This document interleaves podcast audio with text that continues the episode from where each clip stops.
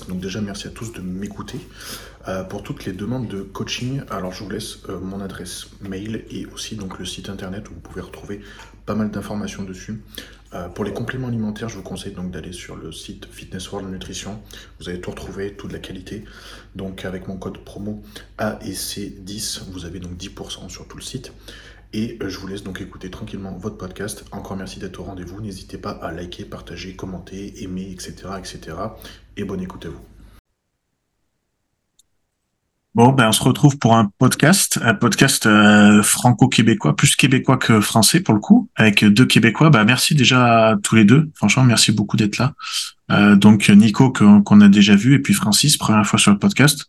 Euh, donc Merci beaucoup. Et puis, bah, comme je disais, euh, on peut faire un petit point peut-être. Euh, bah, Francis, te, te, présenter, dire un petit peu ce que qui tu es, ce que tu fais, et, euh, et puis Nico, tu nous feras peut-être une update aussi sur sur où t'en es par rapport à la dernière fois. Donc, bah, écoute, Francis, je te laisse la parole. Je vais essayer de partager ton Instagram. Comment tu dis? Je vais essayer de partager ton Instagram en même temps, comme ça, les gens pourront voir. C'est moi, mais j'étais un petit peu plus. Oh, ça, c'est la C'est la semaine passée. C'est la semaine passée. Je me suis ah, ok, ok. Finalement, je vais, je vais en 2024, je pense. ah merde, c'est ça. Donc, euh, ben, first, merci, euh, merci Alex de, nous recevoir pour ton, ton podcast. Et euh, je vais essayer de, de, de, faire ça avec pas trop d'accent québécois parce que j'ai je parle beaucoup franglais. Et euh, c'est une problématique parce que justement, des fois, les, les Québécois, peut-être euh, on, a cette façon-là de parler, puis euh, vous entendez, comprenez un petit peu moins. Mais euh, c'est ça, on me voit dans le fond, ça, c'est l'année passée au Nord-Américain. Donc, moi, je suis bodybuilder depuis, j'en ai 35. J'ai commencé à 19 ans à faire vraiment de la compétition, c'est-à-dire de l'entraînement de bodybuilding, 21 ans à ma en compétition. Donc, on ça fait un petit bout que je fais de la compétition. Et puis, moi, j'étais policier aussi dans le temps. Donc, à 21 ans, j'ai commencé le bodybuilding plus la compétition. Puis, l'année passée, pas l'année passée, il y a trois ans, j'ai parti ma compagnie de coaching vraiment à 100% Ce que je veux dire, c'est que j'ai lancé avec euh, des, des coachs qui travaillaient avec moi.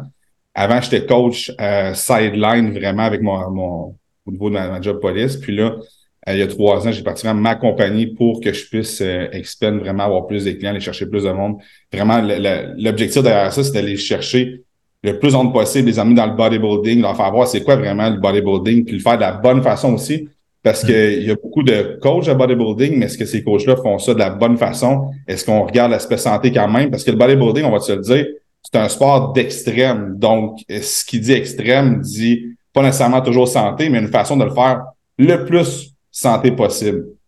Parce que c'est quand même dur de dire bodybuilding puis santé, ça va ensemble, mais quand même, il y a une façon de pouvoir merger ça ensemble. Quand je dis merger, c'est de faire quand même quelque mm. chose de complexe ensemble, de complet ensemble. Et puis, euh, c'est ça, dans le fond, moi, euh, au niveau de mes expériences personnelles, c'est ça, j'ai fait nord-américaine l'année passée. Euh, ça fait deux années de suite que je suis champion national dans les light heavyweights, donc les mi-lourds en français, dans les mi-lourds au niveau national. Puis, ça ressemble à ça au niveau, niveau du... Ouais, c'est ça, ça c'était ma journée avec Philippe. Euh, je me suis entraîné avec lui aussi euh, il y a trois semaines. Je me suis entraîné avec lui, j'ai fait du posing. OK. Ah oui, j'ai vu qu'il était passé, euh, j'ai vu la sortie de, de la vidéo sur Quantum. Ouais. Exact. Il faire une conférence justement avec le Dumble Domination, qui est un, une conférence de, de, business de tous les gens qui sont dans le fitness, niveau business. Il est venu, puis je me suis risqué. Quand il m'a dit justement Ah, demain, je vais m'entraîner à telle heure, je crime, t'as besoin d'un partner de gym? D'un spot? Puis euh, j'ai regardé ton posing. Fait que finalement, je me suis, je me suis osé, puis euh, on est allé s'entraîner ensemble, puis c'était une expérience, honnêtement, d'une vie, là. Je pense que. Ah, je pense que oui. Même s'il est plus à son... Euh, comment? Même s'il est plus à son top, je pense que ouais, c'est une sacrée expérience, ouais.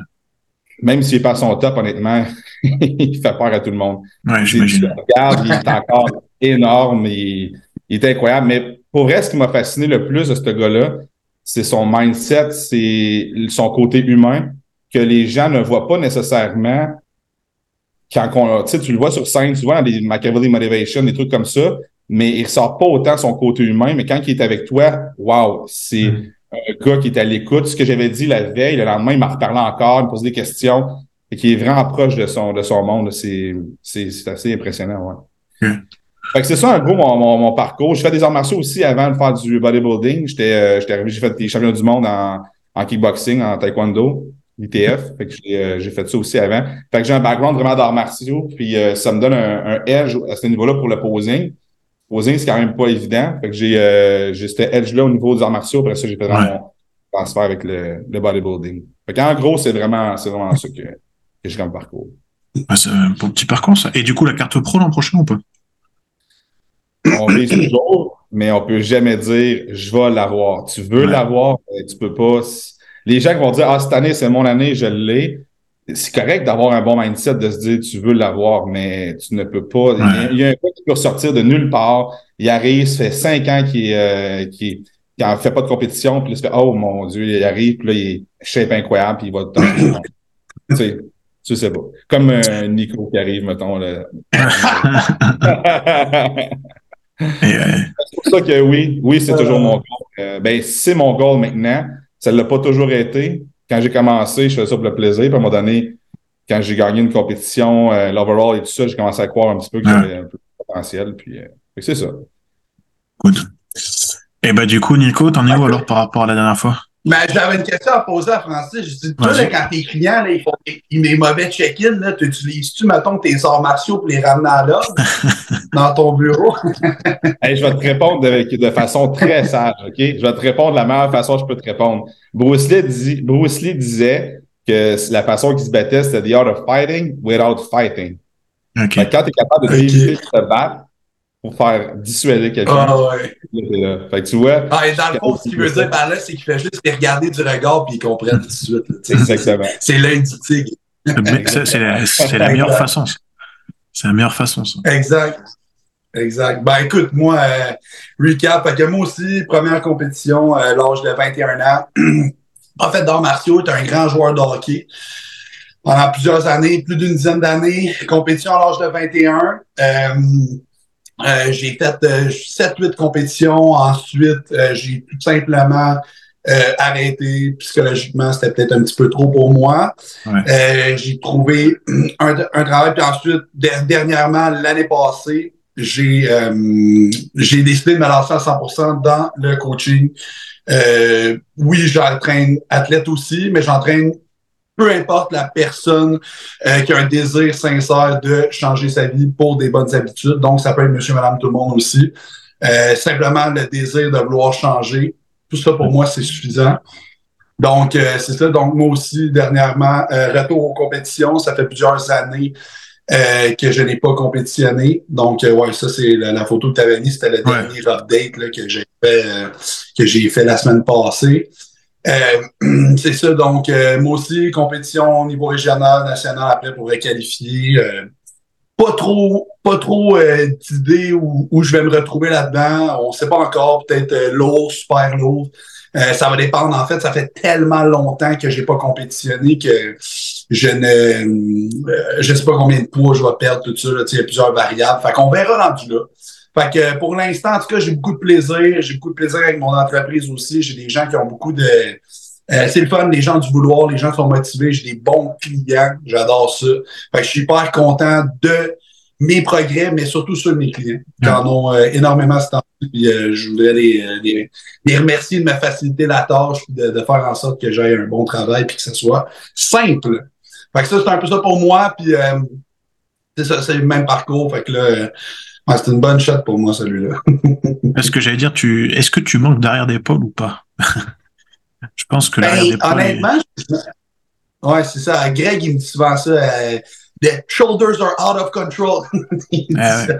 Je dis, ouais, ben écoute, je, je, je suis pas, je, je veux dire, je suis pas quelqu'un- la personne la plus massive, sauf que je suis quelqu'un qui est assez bien balancé. Tu sais, j'ai pas vraiment de strong point, weak Ouais. point. Fait que, tu sais, je pense que dans le bodybuilding, c'est super important. C'est pas nécessairement d'avoir des grandes forces, mais ne pas avoir de faiblesse. Ça, C'est vraiment, euh, à part les mollets, c'est pour ça que je coupe la photo au milieu ici. Ça, Ah, tu vois, moi, j'ai pas le temps de faire 25 sets de mollets, en fait, comme Francis. Non, dans le fond, c'est pas que j'ai pas le temps, c'est que je suis découragé des faire. Fait que, ça, c'est Hey, la vérité. Pour vrai, les mollets, je pense que ça fait depuis que j'ai 20 ans que j'ai tout essayé. là. J'ai tout fait les façons de faire les mollets parce que j'étais comme je veux des mollets. Ah, ouais, c'est tellement un beau muscle. En fait, tu veux tout le temps ce que t'as pas. Puis, tu sais, Ah moi, des beaux mollets, j'ai tout, je trouve ça beau. Tu sais, c'est beau, c'est, c'est laid, tu sais, quand ça finit comme ça. Puis, tu sais, je veux dire, c'est drôle à dire parce que mon coach, euh, je voulais en faire, puis c'est lui qui m'a dit, fais-en pas. Puis, je dis, ah, pourquoi, tu sais? Tu sais, moi, je suis un bon soldat. Moi, s'il me dit quelque chose, je vais le faire, puis je vais poser une question, mais s'il me dit fais-le, je vais le faire. Tu sais, j'ai entièrement confiance en lui, puis il me dit, you know what? Il dit, you know how many points they work on the bodybuilding sheet? Non? Mhm. Zero. fait que je suis comme, ouais, ok, vu de même, tu sais, fait que euh, il est comme zéro. Fait que je suis comme, ok, c'est vrai qu'en short, j'ai un peu fou, mais ce que je fais, c'est que je m'achète des bas. Je sais pas si en France on dit ça, des bas, des, des, tu sais, des bas plus longs, comme ça, ça cache ma petite cheville, comme ça, je suis bon. L'hiver, mon temps de jogging, fait que je suis correct. Ouais, ok, je vois ce que tu fais, ok, euh, je comprends. Exact. Tu- vois, hein? Ouais, ouais, j'ai compris. Mais bon, ça va, j'ai pas trop ce problème. Encore hier, on m'a encore dit que j'avais des gros mollets, donc tu vois, ça va. J'ai pas trop ce problème. Êtes chanceux. Pour le coup, ça va. Mais ça, c'est quand même, on peut, on a beau dire, il y a une partie génétique là-dessus. Comme tu dis, Francis, je pense que tu peux essayer toutes les méthodes que tu veux. Euh, elles marcheront quoi qu'il arrive si ta génétique t'aide. Après, euh, c'est juste que les autres, bah, va falloir cravacher, cravacher pour que ça prenne un tout petit peu. Exact. Un tout Ah, petit peu, exact. C'est ça Ça, le ça prend vraiment, ça prend vraiment un côté génétique quand même. Même si tu les travailles en malade puis en malade, ils vont développer plus, c'est normal. Mais il reste que. Oui, il développe, ça marche, mais pas beaucoup. Ouais, c'est ça. C'est ça. ça. Mais je pense d'ailleurs, euh, moi pour le coup, je sais pas si c'est génétique, mais je pense vraiment que c'est épigénétique parce que quand j'étais gamin, je faisais beaucoup de soccer, de handball, j'ai fait beaucoup et de savate, de la boxe française, donc tout le temps sur les pieds, tu vois. Et je pense vraiment que c'est grâce à ça que j'ai aussi plus de facilité à les recruter en tout cas. Ben, tu sais, moi, j'analysais un petit peu qui a des plus gros mollets dans, mettons, on regarde dans la vie en général. Puis tu regardes, c'est des facteurs, ceux qui vont, euh, à la, qui vont à la poste, parce que ça, ma- ils marchent tout le temps. Tu regardes des cyclistes. Que toutes ces personnes-là qui, dans le fond, on les utilise tout le temps. Ouais. Fait, OK, dans le fond, c'est qu'il y a tellement de fibres lentes qu'il faut que tu les fasses Hmm. très, très souvent sur une grande fréquence. Puis après ça, ben, c'est de regarder justement comment est-ce que tu vas organiser ça pour être capable de quand même récupérer. Si tu fais du pesant, ben là, tu vas pas faire ça tous les jours. Fait que là, j'ai fait des pesants légers, pesants légers, pesants légers, à tous les workouts. À un moment donné, j'ai tout fait. Puis justement, c'est que les mollets, faut que tu les fasses sur une très, très, très, très longue fréquence. Je suis d'accord. C'est ça.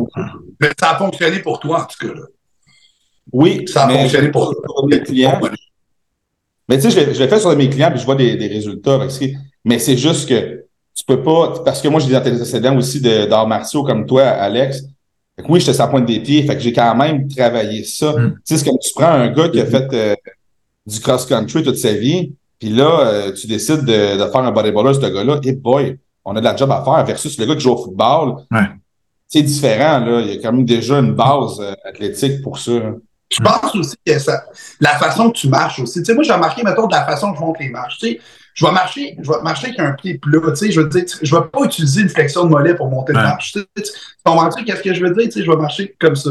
Il y a des gens qui vont marcher comme ça. Tu sais. Fait que ça, je pense aussi que ça a une différence dès le, le jeune âge, là, de savoir si, dans le fond, tu vas être capable de les solliciter Ouais. euh, à longueur de journée ou pas du tout. Tu sais, mettons, là, moi, mettons, je marche une journée complète, j'ai pas mal au mollet du tout, du tout, là. Fait contrairement à des gens qui peuvent les utiliser à chaque euh, pas qu'ils font, là, mettons. là. Hey, mais tu vas me trouver vraiment freak, là, mais plus jeune. J'ai changé ma façon de marcher pour travailler à chaque pas que je faisais. Mm. Je me disais, OK, mentalement, il faut que je me fasse des flexions. Ce que tu dis là, c'est vraiment pas câble. Là. Puis là, je marchais, puis là, j'ai vraiment l'air freak, mais je suis comme ça. J'ai tellement trippé ces mollets. Non, non. je Pas freak, c'est intelligent. Je fais des flexions à tous les fois. Tu sais, t'en pas des fois qui ont l'air à springer quand ils marchent, là. Ben, moi, je faisais ça. Ouais. Ouais. Ouais, mais c'est ça, il y en a qui marchent. Ah ouais, Comment? c'est- tu sais, ils se donnent des. des Ouais, il y en a qui ouais. rebondissent un peu. Tu sais, on dirait qu'ils se donnent. Mais eux, ils ont, ils ont tout le temps des gros mollets. Tu remarqueras, là, c'est Ouais. ça. Fait que, non, non, c'est pas fou, parce que moi, là, j'ai déjà perdu mon permis. Je faisais des shrugs avec mes sacs d'épicerie pour retourner chez. Fait que. Je le jure. Quand j'étais à la police, à un moment donné, ce que je faisais, tu sais, si je suis à une place puis il faut que je surveille un endroit, et, ben, ce que je faisais, c'est que je faisais des mollets sur place. Ah bah oui. Ça paraît pas. Tu, tu fais des mollets sur place, puis je restais, je restais là, je regardais. Fait que moi, j'ai une fixation. là, C'est vrai qu'on parle aujourd'hui des mollets, mais j'ai toujours une fixation sur ces mollets. N'importe quel de mes chums peut dire, Frank, Il a genre tout fait, ces mollets-là. Tu demandais à Philly qui flex ses mollets pour toi? Il l'a fait. lui, il en a une bonne part. Il l'a fait sur le stage, tant que j'y demande. Il était en pantalon, il a levé son pantalon. Tout le monde a fait comme Holy shit. Ouais, tu m'étonnes. euh, mais bon, Ah. voilà. Mais c'est avant-bras qui est impressionnant. Vous avez, vous avez attaqué de regarder son, documentaire là sur sur sur YouTube là que j'ai vu qui est passé? De deux heures et Euh, quelques? Je pense pas. Non, j'ai pas vu. J'ai Euh, pas vu. Mais bon. C'est nouveau? Parce que Écoute, j'ai vu. euh, Bah alors je sais pas si c'est vraiment nouveau, mais en tout cas il parle de Phyllis à la retraite, donc j'imagine que c'est plutôt nouveau. Je vais essayer de vous Ah ouais, retrouver ça ça. Euh, J'écoute tellement pas souvent la télé que, en fin de semaine, ça prend pas la télé. Ouais. J'ai écouté Même en- lui d'Arnold, là, j'ai pas vu. Ouais. euh, j'ai pas écouté. Tu l'as vu, toi? Ben, j'ai écouté en fin de semaine. Tout le monde en parlait. Je vais, je vais l'écouter. euh, moi, j'ai-. C'est bon?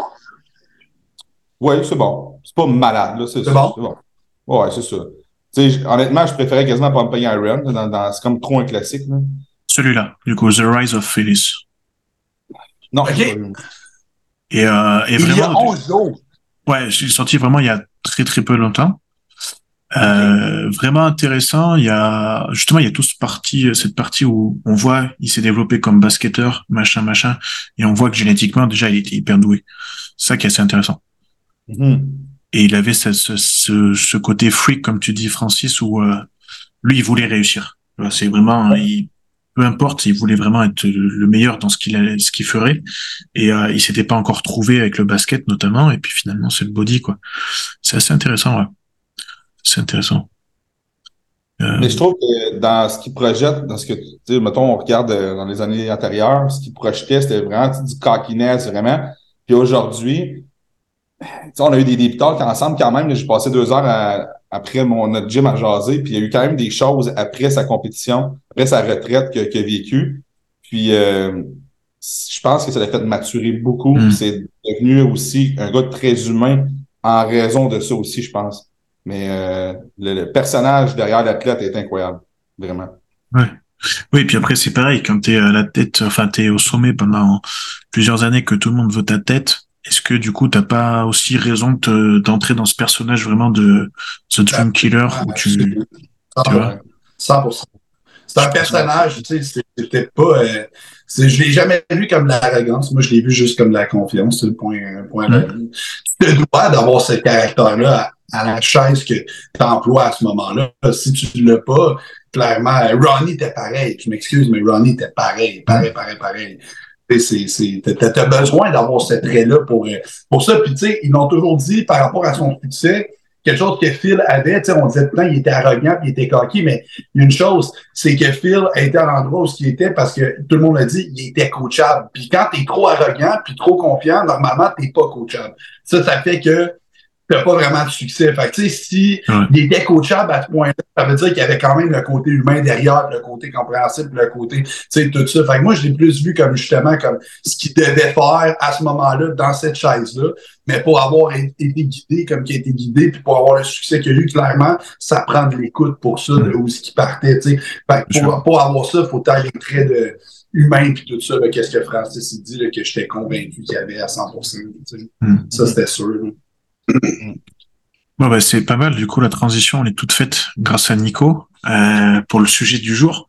Du coup, c'était un peu parler de coaching et de la différence qu'il pouvait y avoir. Là, tu viens d'aborder un point. Alors, ce qu'on voulait faire, c'était euh, la différence entre euh, moi, ce que je voyais en France, et vous, ce que vous voyez euh, Québec ou Ontario, si vous allez souvent en Ontario, peu importe. Euh, mais justement, ce côté euh, être coachable. Je pense qu'il y a une définition entre être coachable en France et être coachable ailleurs qui est un peu différente. Donc, je sais pas si euh, lequel de vous deux veut commencer par euh, par donner sa définition. Bah, après, chacun, je pense, qu'a a, a sa définition de la chose, mais à mon avis, on aura des différences déjà. Mhm. Ouais, Francis. Tu veux que je commence? Ouais. Il dit ouais, je vais y passer. c'est bon. Bien vu. Euh, Non, non, moi, moi, je sais déjà quoi dire. Moi, je sais déjà quoi dire. Ouais. Si tu veux, je peux commencer. Non, non, sinon. Ben oui, ben écoute. mais être coachant, dans le fond, de, de ce que je vois, c'est que il faut seulement que tu sois capable de donner des bons feedbacks à ton coach, d'être capable de prendre la critique. Ça, c'est un point énorme parce que tu te dois d'être capable de prendre la critique. d'être ouvert d'esprit à des nouvelles choses parce que moi, j'ai été pendant un certain temps fermé d'esprit parce que des choses que je lisais, que j'avais comme formation, mais que mon coach me donnait pas nécessairement. Puis ça faisait que j'avais des, des clashs en, en, en français, je sais pas c'est quoi, mais j'avais des euh, divergences d'opinion qui faisaient que j'avais une réticence à faire quelque chose. Quand tu as une réticence à faire quelque chose, tu le fais pas à 100%. Tu le bloques, ouais. Puis une autre chose, c'est que je peux faire un gros, gros parallèle aux arts martiaux. Quand j'étais jeune, moi, mon, mon art martial, c'est le taekwondo. Fait que je preach par le taekwondo. Ça, c'est mon art martial, selon moi. Je suis ceinture noire, je suis bon là-dedans, puis c'est la meilleure art martial pour moi. Puis à un moment donné, dans ma formation de police, il fallait que j'aille faire du haïkido. J'arrive au cours d'aïkido, finalement, c'est pas un cours d'aïkido, c'est un cours de karaté qui ressemble drôlement à du taekwondo. je vais le faire pareil. Je me suis jamais ouvert à ce que les autres enseignaient. J'ai juste fait du taekwondo dans le cours de karaté, puis j'ai pété le nez. J'ai pété le un gars parce qu'on faisait du sparring, puis j'ai juste voulu montrer que moi, j'étais capable, j'étais bon, pis J'ai pété le un gars, j'ai fait une feinte, il a pogné dedans, j'ai pété le nez, puis ça a fini là.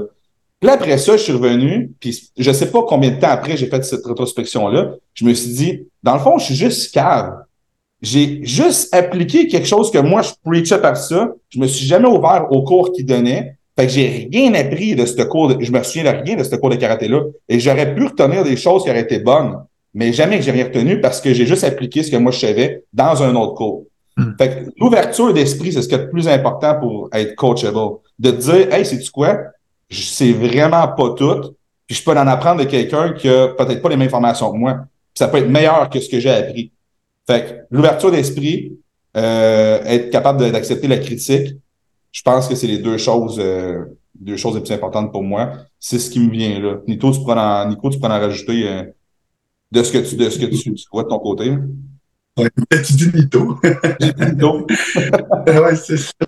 Non, mais Francis, Francis qui a vraiment raison. Puis, tu sais, par rapport aussi à, l'information, c'est que l'information aujourd'hui est tellement abondante, elle est tellement partout, que c'est tellement facile d'avoir plusieurs divergences, tu sais, de voir quelque chose d'un côté, de l'autre, puis là, tu sais, ce qui est le fun, c'est ça, c'est ne pas, ne pas tout le temps religieusement preacher une seule chose, tu parce que la réalité, c'est qu'il y a plusieurs chemins qui vont amener vers la même le même résultat, tu sais, souvent ou, presque. Puis être coachable, souvent, c'est ça, c'est quand tu as une façon de faire, une philosophie, euh, ben, si tu n'as pas d'ouverture, puis que, tu sais, comme nous, c'est pas évident, comme qu'il dit, parce que, tu sais, mettons, lui, il y a un coach, puis là, il s'instruit sur certaines choses, puis là, clairement, il y a une divergence. Parce que moi aussi, je suis comme toi, je m'éduque à quelque part, le, ben, le coach donne des consignes, ça n'a pas rapport, puis là, t'es comme aïe, puis là, en plus, toi, tu as un bagage de connaissances. Fait que là, il y a trois personnes, parce qu'on est coach nous-mêmes. Fait que là, il y a trois personnes qui rentrent en interaction, des fois, t'es pas d'accord, puis là, t'es comme, OK, ce que j'apprends, c'est pas ça. Moi, ce que je dis, ça n'a même pas rapport, puis lui, il veut que je fasse ça. Fait que, tu sais, de trouver, euh, hmm. de, de garder une ouverture d'esprit, c'est vraiment important parce que c'est, vraiment pas one size fits all, c'est vraiment pas une façon de faire parce que il y a vraiment plusieurs méthodes puis plusieurs façons. Il y en a qui sont peut-être plus old school que d'autres, mais aujourd'hui, l'information est tellement accessible contrairement à avant que ça peut rajouter euh, beaucoup de stress pour un client, je pense, sais, de, de pouvoir euh, souvent j'ai fait un capsule là-dessus sur remettre en question des directives. Tu sais, souvent, on voit ça. Tu donnes quelque chose à ton client, puis là, ton client va voir un autre gars, ou va voir un forum ou un autre coach. Hey, est-ce que, est-ce que ça, c'est la bonne chose à faire, tu sais? là, tu sais, moi, je me fais poser souvent la question, mettons, je donne un exemple. Gab me donnait telle affaire, là, je suis OK? Ben, je donne une petite opinion bref, puis je dis, ben écoute, s'il donne ça, c'est parce qu'il y a une raison derrière, c'est lui le boss, tu l'écoutes, tu sais, tu comprends-tu? Faut pas te remettre en question. Être coachable, c'est ça, c'est d'avoir des, des, des, euh, des opinions, des ouvertures d'esprit, puis aussi de, de poser des questions, tu sais, de poser des questions à ton coach pour avoir des réponses, ne pas euh, aveuglément peut-être faire des directives sans trop savoir pourquoi. Ça, je pense que c'est la moindre des choses, c'est de savoir le pourquoi du comment. Moi, j'ai dit tout le temps à, mes clients que euh, j'aime ça expliquer pourquoi je donne certaines directives. Puis euh, j'aime ça aussi euh, avec les clients au début.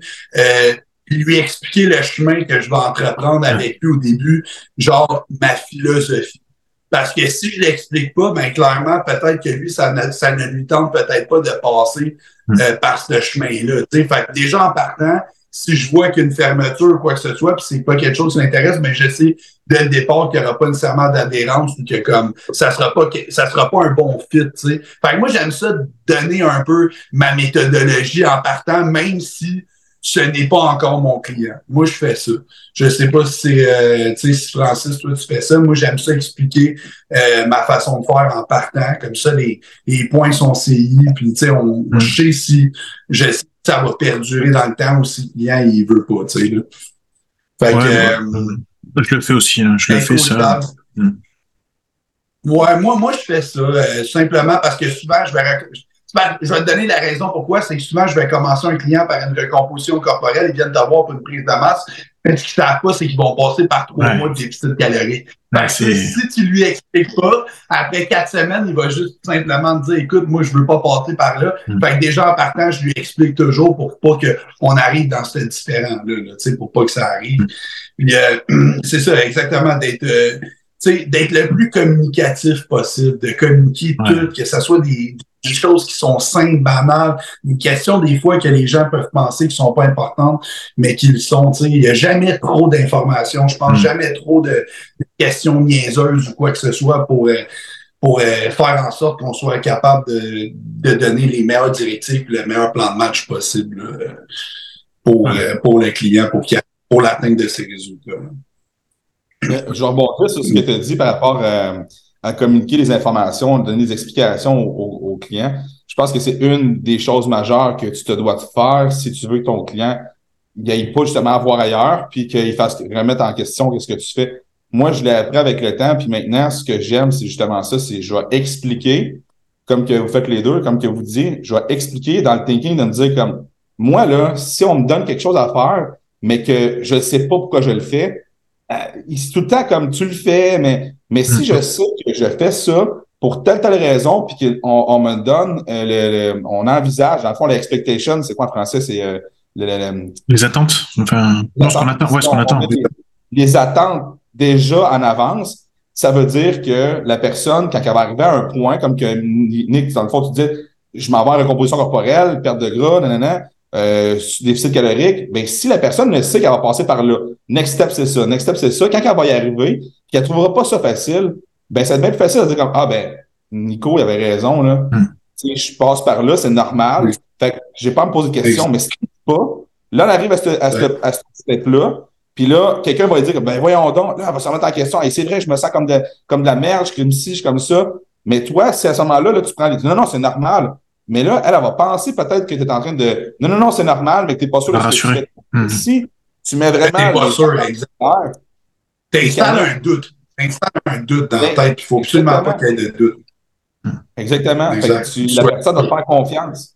Même chose dans une prep de compétition. J'ai vraiment de la misère à comprendre un coach qui donne des preps de compétition à quelqu'un, mais qui n'a jamais fait de prep de compétition. Je dis pas que ça se fait pas. J'ai pas dit que ça se fait pas. Je dis juste que selon moi, pour avoir le trust de quelqu'un, ça prend quelqu'un qui l'a déjà fait, qui va te dire comme, hey, tu vas passer par là. C'est ça qui va arriver. Ben, ça fait. Tu, tu le ferais-tu? De quoi? T'engagerais-tu quelqu'un? T'engagerais-tu quelqu'un comme ça? Non. Ça se fait, mais honnêtement, là, moi pis toi, là, tu peux pas amener quelqu'un à être un endroit si t'as jamais passé par cet endroit-là. Je m'excuse, là, mais je veux dire, moi, c'est mon opinion. T'as bien beau avoir toute la théorie possible, les façons de faire, les protocoles, les diètes, c'est correct. Mais je veux dire, à un certain point, il va y avoir une étape où ce que comme, tu sais, on le sait entre moi et toi, il y a des gens qui sont bons, il y a des gens qui sont excellents. Puis pour être excellent, il faut que tu passes par le big deep que genre 90% des gens n'arrivent pas à, passer au travers, on s'entend là, OK, parce que c'est plus difficile, puis les gens se rendent pas là, mais tu sais, le- ces critères-là, là, le- la petite différence entre average et excellent, si tu n'as jamais passé là, tu ne peux pas amener quelqu'un là. Moi, moi, ça, c'est mon opinion. Tu, tu peux pas. Tu peux pas parce que t'as pas la méthodologie pour y arriver. Tu comprends? Parce que c'est pas facile. Tu regarderas tous les gars qui amènent des gars ultra peel, ultra shred, ont tous passé par là. Tu sais, ont tous passé par la condition eux-mêmes, par eux-mêmes. Fait que moi, j'ai mon opinion pour dire que moi, je je trouve que tu te dois, en tant qu'entraîneur, euh, respectable si tu veux euh, avoir des, des, athlètes comme ça, de l'avoir fait minimum une fois toi-même, puis pas juste une fois correct, une fois comme il faut. Tu sais, parce que tu peux le faire correct dix fois pas comme il faut, là, on s'entend. Là. C'est, c'est, c'est, ça, prend, ça prend le bon plan de match. Là. Ça, c'est sûr et certain. Ouais, j'ai vu Annie Ramba. Annie Ramba, il a déjà compétitionné? Ouais, c'est, c'est, c'est ça la question. C'est sûr que.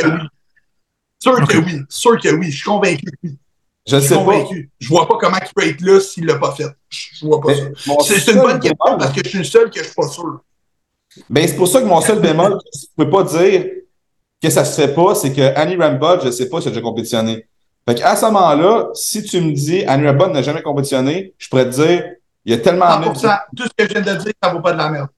Ben, non, non, non. 100%. Pas vrai. Pas vrai. Ça veut Non, juste mais en dire. dire, ça s'applique pas, ça s'applique pas. À 100%. Après, c'est, Ouais, l'exception qui confirme la règle dans ce cas. Exactement. C'est une exception parce que ça reste qu'en ce moment, c'est le meilleur coach sur la planète, tant qu'à moi, tu sais. Au, au niveau, je pense qu'on est tous d'accord. En tout cas, pour moi, là, c'est le meilleur. Puis, euh, je veux dire, s'il n'a jamais compétitionné de sa vie, c'est, tu sais, parce qu'on regarde Chris Assetto, tout ça, ils ont tous déjà compétitionné. Ils ont tous déjà fait, là, c'est, c'est, c'est déjà, mais lui, ça serait, je serais curieux de faire une recherche parce que c'est vrai qu'on l'a jamais vu, là. Jamais, jamais, Hey, jamais. Et- C'est mon seul point. Il me semble que dans un podcast, il le dit que justement, il l'a pas fait pour des problèmes de santé, parce qu'il avait tenté de faire une compétition, il l'a pas fait à cause de problèmes de santé, euh, genre six semaines de la compète, il me semble. Il me semble. hein. Mais après, comme euh, comme toi tu dis, Francis, euh, l'expérience fait que de toute façon, les preps, il les a vécus en soi. Mhm. Bon, bien sûr, il a dû commencer à un moment donné à, par- à préparer quelqu'un euh, sans savoir, ça je dis pas. Mais euh, bah maintenant, il a tellement d'expérience qu'il il doit savoir tout ce qui se passe à tel moment. Et puis, je pense que son gros point fort, et c'est pour ça qu'il est aussi bon, c'est le côté euh, psychologique. Ouais. Exact. Je pense Ouais, ouais. que, mettons, la différence entre, euh, là, on s'entend, il coach des Chris Bumstead, il a coaché des Phillies, il coach des euh, Derek Lunsford, c'est des gars qui sont rendus au top. Ils n'ont pas besoin de se faire dire, hey, rendu là, ce sera pas facile, hey, rendu Ouais. là. Mais mettons, ça. on parle de quelqu'un qui commence dans le bodybuilding jusqu'à une coupe de compétition qu'il a faite, qui est rendu au Pro Qualifier, ça fait des années. Je, je ne crois pas que c'est une bonne option de prendre quelqu'un qui, qui a jamais fait de compétition. Parce que moi, personnellement, j'engagerais quelqu'un qui a jamais fait de compétition, puis il me dirait comme, non, non, c'est normal que tu files autant comme de la merde. Là, je serais comme, je regarde d'autres mondes, là, puis eux autres ont pas l'air à filer autant comme de la merde, là. C'est pas normal, là. Puis là, lui, il l'a jamais fait, fait qu'il sait pas dans ce que je peux filer. Fait que je peux pas avoir une super confiance avec la La personne. crédibilité qui prend un coup un petit peu. là. Exactement. Euh, Exactement. C'est Fait c'est moi, c'est mon point-là. Versus Annie Rambod, euh, là, il viendrait me coacher, puis il me dirait, hey, Frank, euh, je te coach pour le national cette année. Ben, j'aurais peut-être un tort avec Khaled, là. Je serais, ben, tu sais, tu penserais-tu que, ce qui, arri- ce qui arrivera jamais, mais je veux dire, là, je pourrais faire comme je- mon trust est là parce que Annie Rambod a fait tellement ses preuves, là. C'est pas une fois qu'il l'a fait, là. Après, le problème, c'est que Mon coach 10 ans. le problème qu'il peut y avoir, c'est que euh, tu, tu engages un coach, comme tu dis, qui a compétitionné dans des régionales, par exemple, et, euh, et en fait, tu t'aperçois que ce coach-là, ok, il, est passé par là, mais ce qu'il se fait faire, c'est tout simplement le copier-coller de ce qu'on lui a fait faire. Ça, on, on le voit, on- je pense que vous l'avez tous les deux vu aussi. Oui. Il y en a beaucoup qui le font, malheureusement, parce qu'ils utilisent leur, leur image pour, euh, bah, pour gagner de l'argent via des coachings. Et c'est aussi ça le danger. C'est aussi ça le danger. Donc, euh, je suis assez mitigé sur le truc, euh, dans le sens où je suis d'accord. Il faut avoir vivre la, la, au moins une préparation. Moi, je suis pas attiré par les planches. Par contre, euh, preuve à l'appui, j'ai passé des DEXA où je suis tombé à 3% de masse grasse. Euh, c'est pas facile, c'est pas marrant. Euh, comme tu dis, tu te lèves le matin, tu te sens comme une merde. Euh, Enfin voilà, c'est ce, ce processus-là, il est pas marrant du tout. Il est pas marrant du tout, et pourtant, ben, il est nécessaire. Par contre, être attiré par les planches, c'est pas mon truc, moi. Mais euh, mais ouais, c'est, je trouve que pour les gens, ça peut être euh, compliqué. Et puis ça revient à ce que tu disais au début aussi, Nico, c'est qu'en face maintenant, enfin, je, je, je, m'imagine euh, débutant à, à l'heure actuelle, et je me dis, je débarque sur Instagram et je vois la, la quantité de coachs qu'il y a, ou même dans une salle, hein, dans une salle maintenant, il y a, il y a 10, 15 coachs. Je me dis, mais je vais vers qui en fait? C'est ça le truc. Il y a une problématique, moi, que je vois, c'est que on a tous un travail de résultat. Je dis toujours ça. Mhm. Si t'es pas capable de donner un résultat, mais que tu donnes le meilleur service au monde, je veux dire, ton coaching vaut pas de la merde, là. T'es pas capable de donner un résultat à quelqu'un quand même bien que tu t'en vas lui, euh, lui brosser les dents le soir avant de se coucher, puis que tu vas le border. Ça ne changera rien. Il n'y a pas plus de résultats. Mhm. Ce qu'on voit comme problématique, c'est qu'il va y avoir beaucoup de, de coachs qui vont mettre plein de transformations. Là, il y a plein de transformations débiles, mais on n'a pas le après, par exemple, où ce que la personne, elle n'a pas eu de suivi après son show. Il y a eu un reverse, Ah ben, pas de reverse, il y a eu un Mm. rebound de fou, pas de suivi, santé, les tests sanguins ne se faisaient pas, mais par exemple, le coach, tout ce qu'il a voulu, c'est amener un résultat. Il l'a eu parce qu'il a fait prendre des produits, il a fait Mm. faire, faire manger des 900 800 calories pendant je sais pas combien de temps. Fait il a tout fait ça pour oui. Faire d'un client une shape, là, c'est faisable. Mais est-ce que tu es capable de considérer aussi de garder son aspect santé à un certain point? Il est là, il est là le problème. Fait un coach qui a plein de transformations physiques, c'est pas tout, là. Mais avoir un coach qui a des transformations physiques et qui a des bons commentaires de tous ses clients qui ont eu des transformations physiques, là, t'es right on. Et là, Ouais, clairement. Hmm. Ouais, t'as raison. Mais je pense que, pareil, il y a, il y a ce débat en France, je ne sais pas si vous l'avez au Québec, de savoir si justement, euh, en gros, est-ce que un coach doit doit mettre ou pas ses avant-après, enfin ses transformations sur euh, sur son Instagram ou sur son site, peu importe. Et donc il y a une partie des Français qui pensent que non, parce que ça serait justifier ton travail et que tu serais en train de quémander des clients en postant ça. Moi, je suis plutôt d'avis, comme tu viens de dire, Francis, Moi, moi, bah, justement, c'est tu montres ton travail que tu es capable de donner des résultats aux gens. Moi, je magasine mon coach comment? Moi, je magasine mon coach avec les physiques à l'aide. C'est 100% sûr. Moi, moi c'est comme ça que je magasine. Je veux dire, écoute, c'est sûr que c'est pas le seul facteur, mais Francis l'a dit, c'est une question de résultats. Si tu veux des résultats, gagner des concours, tu vas choisir ton coach qui amène des gagnants. Right? Après ça, tu vas calculer le facteur risk-reward. C'est sûr que si le gars il amène des gants shape, tu apprends qu'il donne 3000 de prenne, ben c'est sûr que tu vas passer un autre appel. Tu, tu comprends? Parce qu'après ça, par les échos, tu vas poser des questions, tu vas peut-être contacter euh, des athlètes qu'il a déjà eu. Moi, j'ai magasiné. Tu sais, j'a- j'avais, euh, je voulais entre AJ Sims, qui est euh, Simon Factory, j'avais Blue, le coach que j'ai en ce moment. J'ai magasiné tout ça, je voulais changer de continent. Je voulais aller aux États-Unis, je voulais apprendre quelque chose d'autre. Tu sais, en faisant mes propres recherches, ben, il y en a que j'ai pu enlever de l'équation parce que tous ces coachs-là, théoriquement, avaient des résultats. Ils avaient tous des résultats. Ils amenaient des gagnants, des gars qui étaient build. Moi, ce que je voulais, c'est une condition hors pair avec des bodybuilders en haut de 250 livres. Sais, moi, c'était ça mon objectif. Puis, ben, veux, veux pas, j'ai regardé, tu sais, mettons, contacter euh, des clients qu'eux ont déjà eu, quoi que ce soit, des.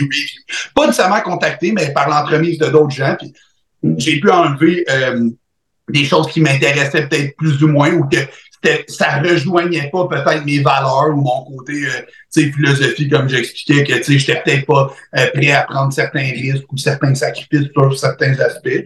Puis, euh, mais reste que le premier critère, je m'excuse quand. On parle, je parle au niveau compétitif, là, par exemple. OK? Pour un athlète, là, je pense que les résultats, c'est la première aspect. Là. Tout le monde veut faire un show pour arriver avec le meilleur physique possible puis gagner. Là. En tout cas, moi, c'est comme ça que je le vois. Là. Puis après Même ça, pas vient- juste pour le bodybuilding, là. Même pas, pas juste Ouais, pour le bodybuilding. Ben, c'est ça. Ben, tu- excuse, mais tu sais, je veux dire, si tu payes un coach, il faut que tu aies des résultats. Tu sais, t'as bien beau dire, euh, ouais, oui, ça va bien, lâche pas, ça lâche pas, ça fait trois mois, il a pas perdu de livre, il a les mêmes photos qu'au début. Il a bien beau dire que tout le reste est bien, le suivi est bon, la santé est bonne, mais il n'y a pas de résultat. À un moment donné, il faut passer un autre appel. là, c'est c'est ça. Savoir ton client aussi, c'est quoi son objectif à lui, parce que le résultat va être quantifiable en, en- en relation avec son objectif. Tu sais, si ton client, lui, il a des problèmes de santé, mettons, on parle pas de bodybuilding, des problèmes de santé, de gestion, euh, sommeil, ça, ben, tu sais, tu fixes ça. Quand tu vas avoir réussi à fixer ça, ça, c'est des résultats. Là, tu vas, puis tu vas avoir des résultats qui vont s'en suivre après ça. Mais c'est juste de, Ouais. de, encore une Ils fois, sont pas le- quantifiables sur la photo. c'est ça. pas quantifiables sur ça, la ça va être quantifiable. Après ça, ça va être quantifiable. Mais c'est pour ça que Hmm. la- moi, je fais toujours le parallèle. J'aime toujours ça. Vous allez voir, je fais toujours des parallèles pour que le monde comprenne. C'est toujours comme quand tu vas au garage. Tu sais, si je m'en vais au garage avec mon auto, puis je donne les clés au gars, puis je reviens le soir, puis il me dit, écoute, on était six garagistes, là. On a regardé ton char, on n'a jamais trouvé c'est quoi. Alors, là, tes clés, ça va faire 2500 dollars. Je dis, hey, t'as une minute, le père, là. Je, je veux que mon auto fonctionne, là. Fait que je m'en fous, je vais payer 3000, 4000, 5000, je repars avec mon char, il faut qu'il fonctionne. Tu me donnes les clés, il va rester dans le garage. Ça sert à quoi que tu me donnes les clés? Mm. Trouve le problème. Appelle un septième garagiste. Trouve le problème. C'est le même principe. Ton char, il est au garage. Ça n'a pas rapport, là, ce que tu dis. Comment? J'ai dit ton char, il est au garage le mois passé. Ça n'a pas rapport, là. non, ça n'a pas rapport à ça. mais, tu sais, c'est vraiment ça. C'est que on a autant qu'eux ont un, travail de résultat que nous, on a un travail de résultat. Fait ton client, n'a pas de résultat, je m'excuse, mais tu vas le perdre. Fait qu'il va falloir aller chercher des connaissances pour que tu lui donnes des résultats. Fait que c'est, ça reste que c'est là. Ben nous, là, on s'entend, là, notre Instagram, là, c'est notre CV. Là. Ben, c'est ça. C'est, mais tu sais, je comprends. CV. Moi, moi, mon compte, tout, le temps, là, where's your resume? Tu sais, il est où ton résumé? Là? Je veux dire, tu te dis coach, là, on entend souvent coach, coach, coach, ils sont où tes clients? Ils sont, sont les chefs. Je veux dire, sont où tes transfos? Je veux dire, man, t'as bien beau, tu sais, je veux pas rien, t'as bien beau éduquer plein de monde, jeter plein de données, plein de choses comme ça, mais tu sais, la réalité, c'est que souvent, les gens donnent beaucoup d'informations, mais genre, sont où tes athlètes? Sont où tes, tes tu comprends, tu dis telle, telle chose, tu fais telle, telle affaire, OK, mais sont où tes modèles? Tu sais, je veux dire, ça, c'est une autre chose. Je veux dire, si tu as 3, 4, 5, 7 clients, mais tu donnes l'éducation, tu sais, je veux dire, à quelque part, tu sais, c'est correct, tu es un indicateur, mais tu pas un coach. Tu, sais, tu comprends ça? Parce qu'expliquer une donnée puis l'appliquer sur un autre, ça reste que, oui, la théorie, c'est une chose, mais reste que sur le côté pratique, il faut que tu sois capable de l'appliquer dans certaines situations. Puis on s'entend que moi, je, je trouve qu'un coach, il est bon pas quand il coach Derek Lunsford ou genre Chris Bumstead ou tout ça, parce que l'affaire, c'est que ces gens-là, un aveugle pourrait les coacher, tu comprends? Puis c'est un moi je trouve que la différence entre un bon coach et un mauvais, c'est quand il est capable de faire en sorte que ça aille bien quand ça ne va pas bien. Parce que quand ça va bien, là, il y en a qui sont hyper faciles à coacher. Il y a des gens, là, tu leur donnes de la nourriture, ils prennent du muscle, puis tu leur enlèves la nourriture, puis ils perdent du gras. Ça, là, il n'y a rien de plus simple que ça. Sais, je veux dire, c'est pas compliqué, là, je veux dire. Mais il y en a qui ont des morphologies, des vitamines différents. Puis ça, c'est quand ça devient compliqué que tu vois que les coachs qui ont plus d'expérience, mettons Calum, mettons Blue, que tu sais, des gens qui ont au-dessus de 100, 150 athlètes, ils ont tellement été mis à des situations différentes souvent, qui sont capables de régler les problèmes peu importe c'est lesquels. Puis ça, ça s'achète pas, c'est de l'expérience de terrain. Tu aurais bien beau pitcher l'information que tu veux. Si tu n'as pas été sur le terrain au-dessus de 2, 3, 4, 500, 600 fois, tu ne pourras pas appliquer ce que tu dis ou quoi que ce soit. Fait que moi, pour moi, je trouve que le CV, de mettre des photos, de mettre des avant-après, je trouve que c'est hyper important puis je trouve que c'est ton CV, puis c'est comme ça que tu dois te vendre. Est-ce que c'est tout? Non, mais je pense que pour n'importe qui, c'est comme je te disais, tu vas dans un concessionnaire, mais tu vois pas les véhicules. T'as bien beau savoir qu'il y a 500 postes, mais si tu le vois pas, je tu sais, c'est... Moi, je prends l'exemple des tatouages. Euh, tu vas dans un tattoo shop, s'il y a aucun tatou qui est affiché, euh, tu, tu, tu, vas pas te faire ben, tatouer? Tu vas pas te faire tatouer, là. Ben, c'est con, mais c'est un peu ça. C'est drôle que tu parles de ça parce que c'est drôle que tu parles de ça parce que cette semaine, j'ai vu un tatou a deux semaines. Moi, j'ai fait détatouer mon bras. J'ai fait une session pour l'enlever, puis je peux, je veux refaire par-dessus. Puis un tatoueur en Pologne qui a mis un tatou derrière moi. Débile mental, OK? Quelque chose là, que j'ai jamais vu de ma vie. là, j'ai consulté sa page. Ça fait deux semaines et demie que je suis en contact avec. Et je m'en vais en Pologne, soit début décembre ou début janvier, pour aller faire mon tatou puis faire toute ma manche. Tu comprends? En Pologne pendant une semaine, OK? Mais comme c'est son Instagram qui m'a vendu ça. Là. C'est son tatou qu'il a posté. Là. Je veux dire, je le connais pas, le gars. Là. Tu, sais, tu comprends? J'ai contacté en courriel. Finalement, les prix marchaient avec ce que je recherchais. Le billet d'avion, tout est raisonnable. Le gars était super gentil. Puis let's go. Fait que, tu sais, j'ai acheté son post Instagram, là, son tatou. Là, fait que euh, c'est ça. C'est drôle que tu parlais de tatou. Ben, je trouve que le, le paral, enfin, c'est vrai que tu, tu peux pas aller là, euh, ça n'a rien, quoi. Après, un truc que, que j'aime bien aussi que tu fais, Francis, c'est les lives. Euh, pourquoi? Parce que quand tu fais un live, que quelqu'un te pose une question, euh, t'as pas le temps d'aller chercher dans un bouquin la réponse, tu vois. Si t'as pas d'expérience, euh, mm. bah soit tu dis je sais pas, soit t'es bloqué devant la question, tu vois. Et ça, ça montre aussi, je trouve que la personne, le coach en tout cas en face, il est, il est bon ou pas, quoi. exactement. Puis comme, comme que Nico disait tantôt aussi, c'est quand tu as un bon client versus un moins bon client qui a une moins bonne génétique, plus de problématiques, c'est vraiment là que tu vois un bon coach. Tu sais, quand est-ce, est-ce que tu vas devoir dire à ton client, OK, là, on, on arrête le gym pour euh, trois jours, ou euh, là, on enlève des sets pour qu'on enlève du volume, ou là, il faut qu'on fasse un deload, ou là, il faut qu'on on, euh, fasse un refeed, ou là, il faut qu'on... C'est quand tu vas faire ça?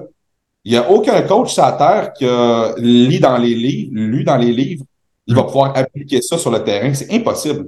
Il va falloir que tu fasses des essais-erreurs. Puis il est, là, il est là comment tu construis ton CV, c'est que tu vas commencer avec des clients normaux, normal, puis après ça, tu vas commencer à avoir du monde, tu vas le performer, puis à un moment donné, ça va faire du, coaching de bodybuilding. Ça, c'est le sommet de la pyramide, le bodybuilding. Hmm.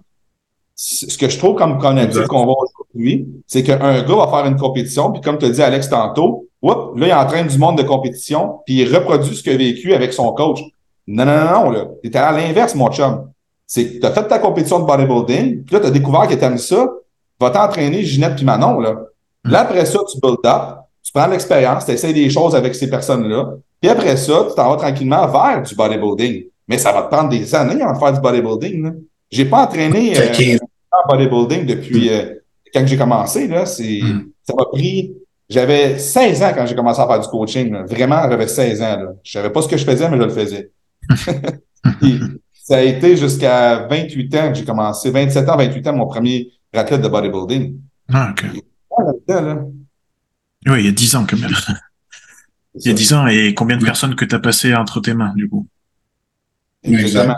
C'est là que tu vas faire des expériences. Puis même là, quand tu fais ton premier client à bodybuilding, ben, t'es pas sûr à 100%. Ah ben non. Hmm. Vraiment pas sûr à 100%. Tu fais des choses, puis à un moment donné, tu fais, oh, OK, ben, avec ce client-là, ce type de client-là, tu sais que, il va falloir qu'on fasse attention pour ça, puis prochaine fois, on va s'améliorer. Puis chaque fois, il n'y a pas une prep qui est pareille. Avec un client, tu vas pouvoir savoir comment est-ce qu'il réagit mieux, mais avec l'environnement qu'il y a, ça va se moduler dans le temps. Puis c'est là que tu vois un bon coach qui va faire comme Oh, ce qu'on a fait, là, il faut qu'on module ça parce que c'est pas, on n'est pas dans le même environnement là.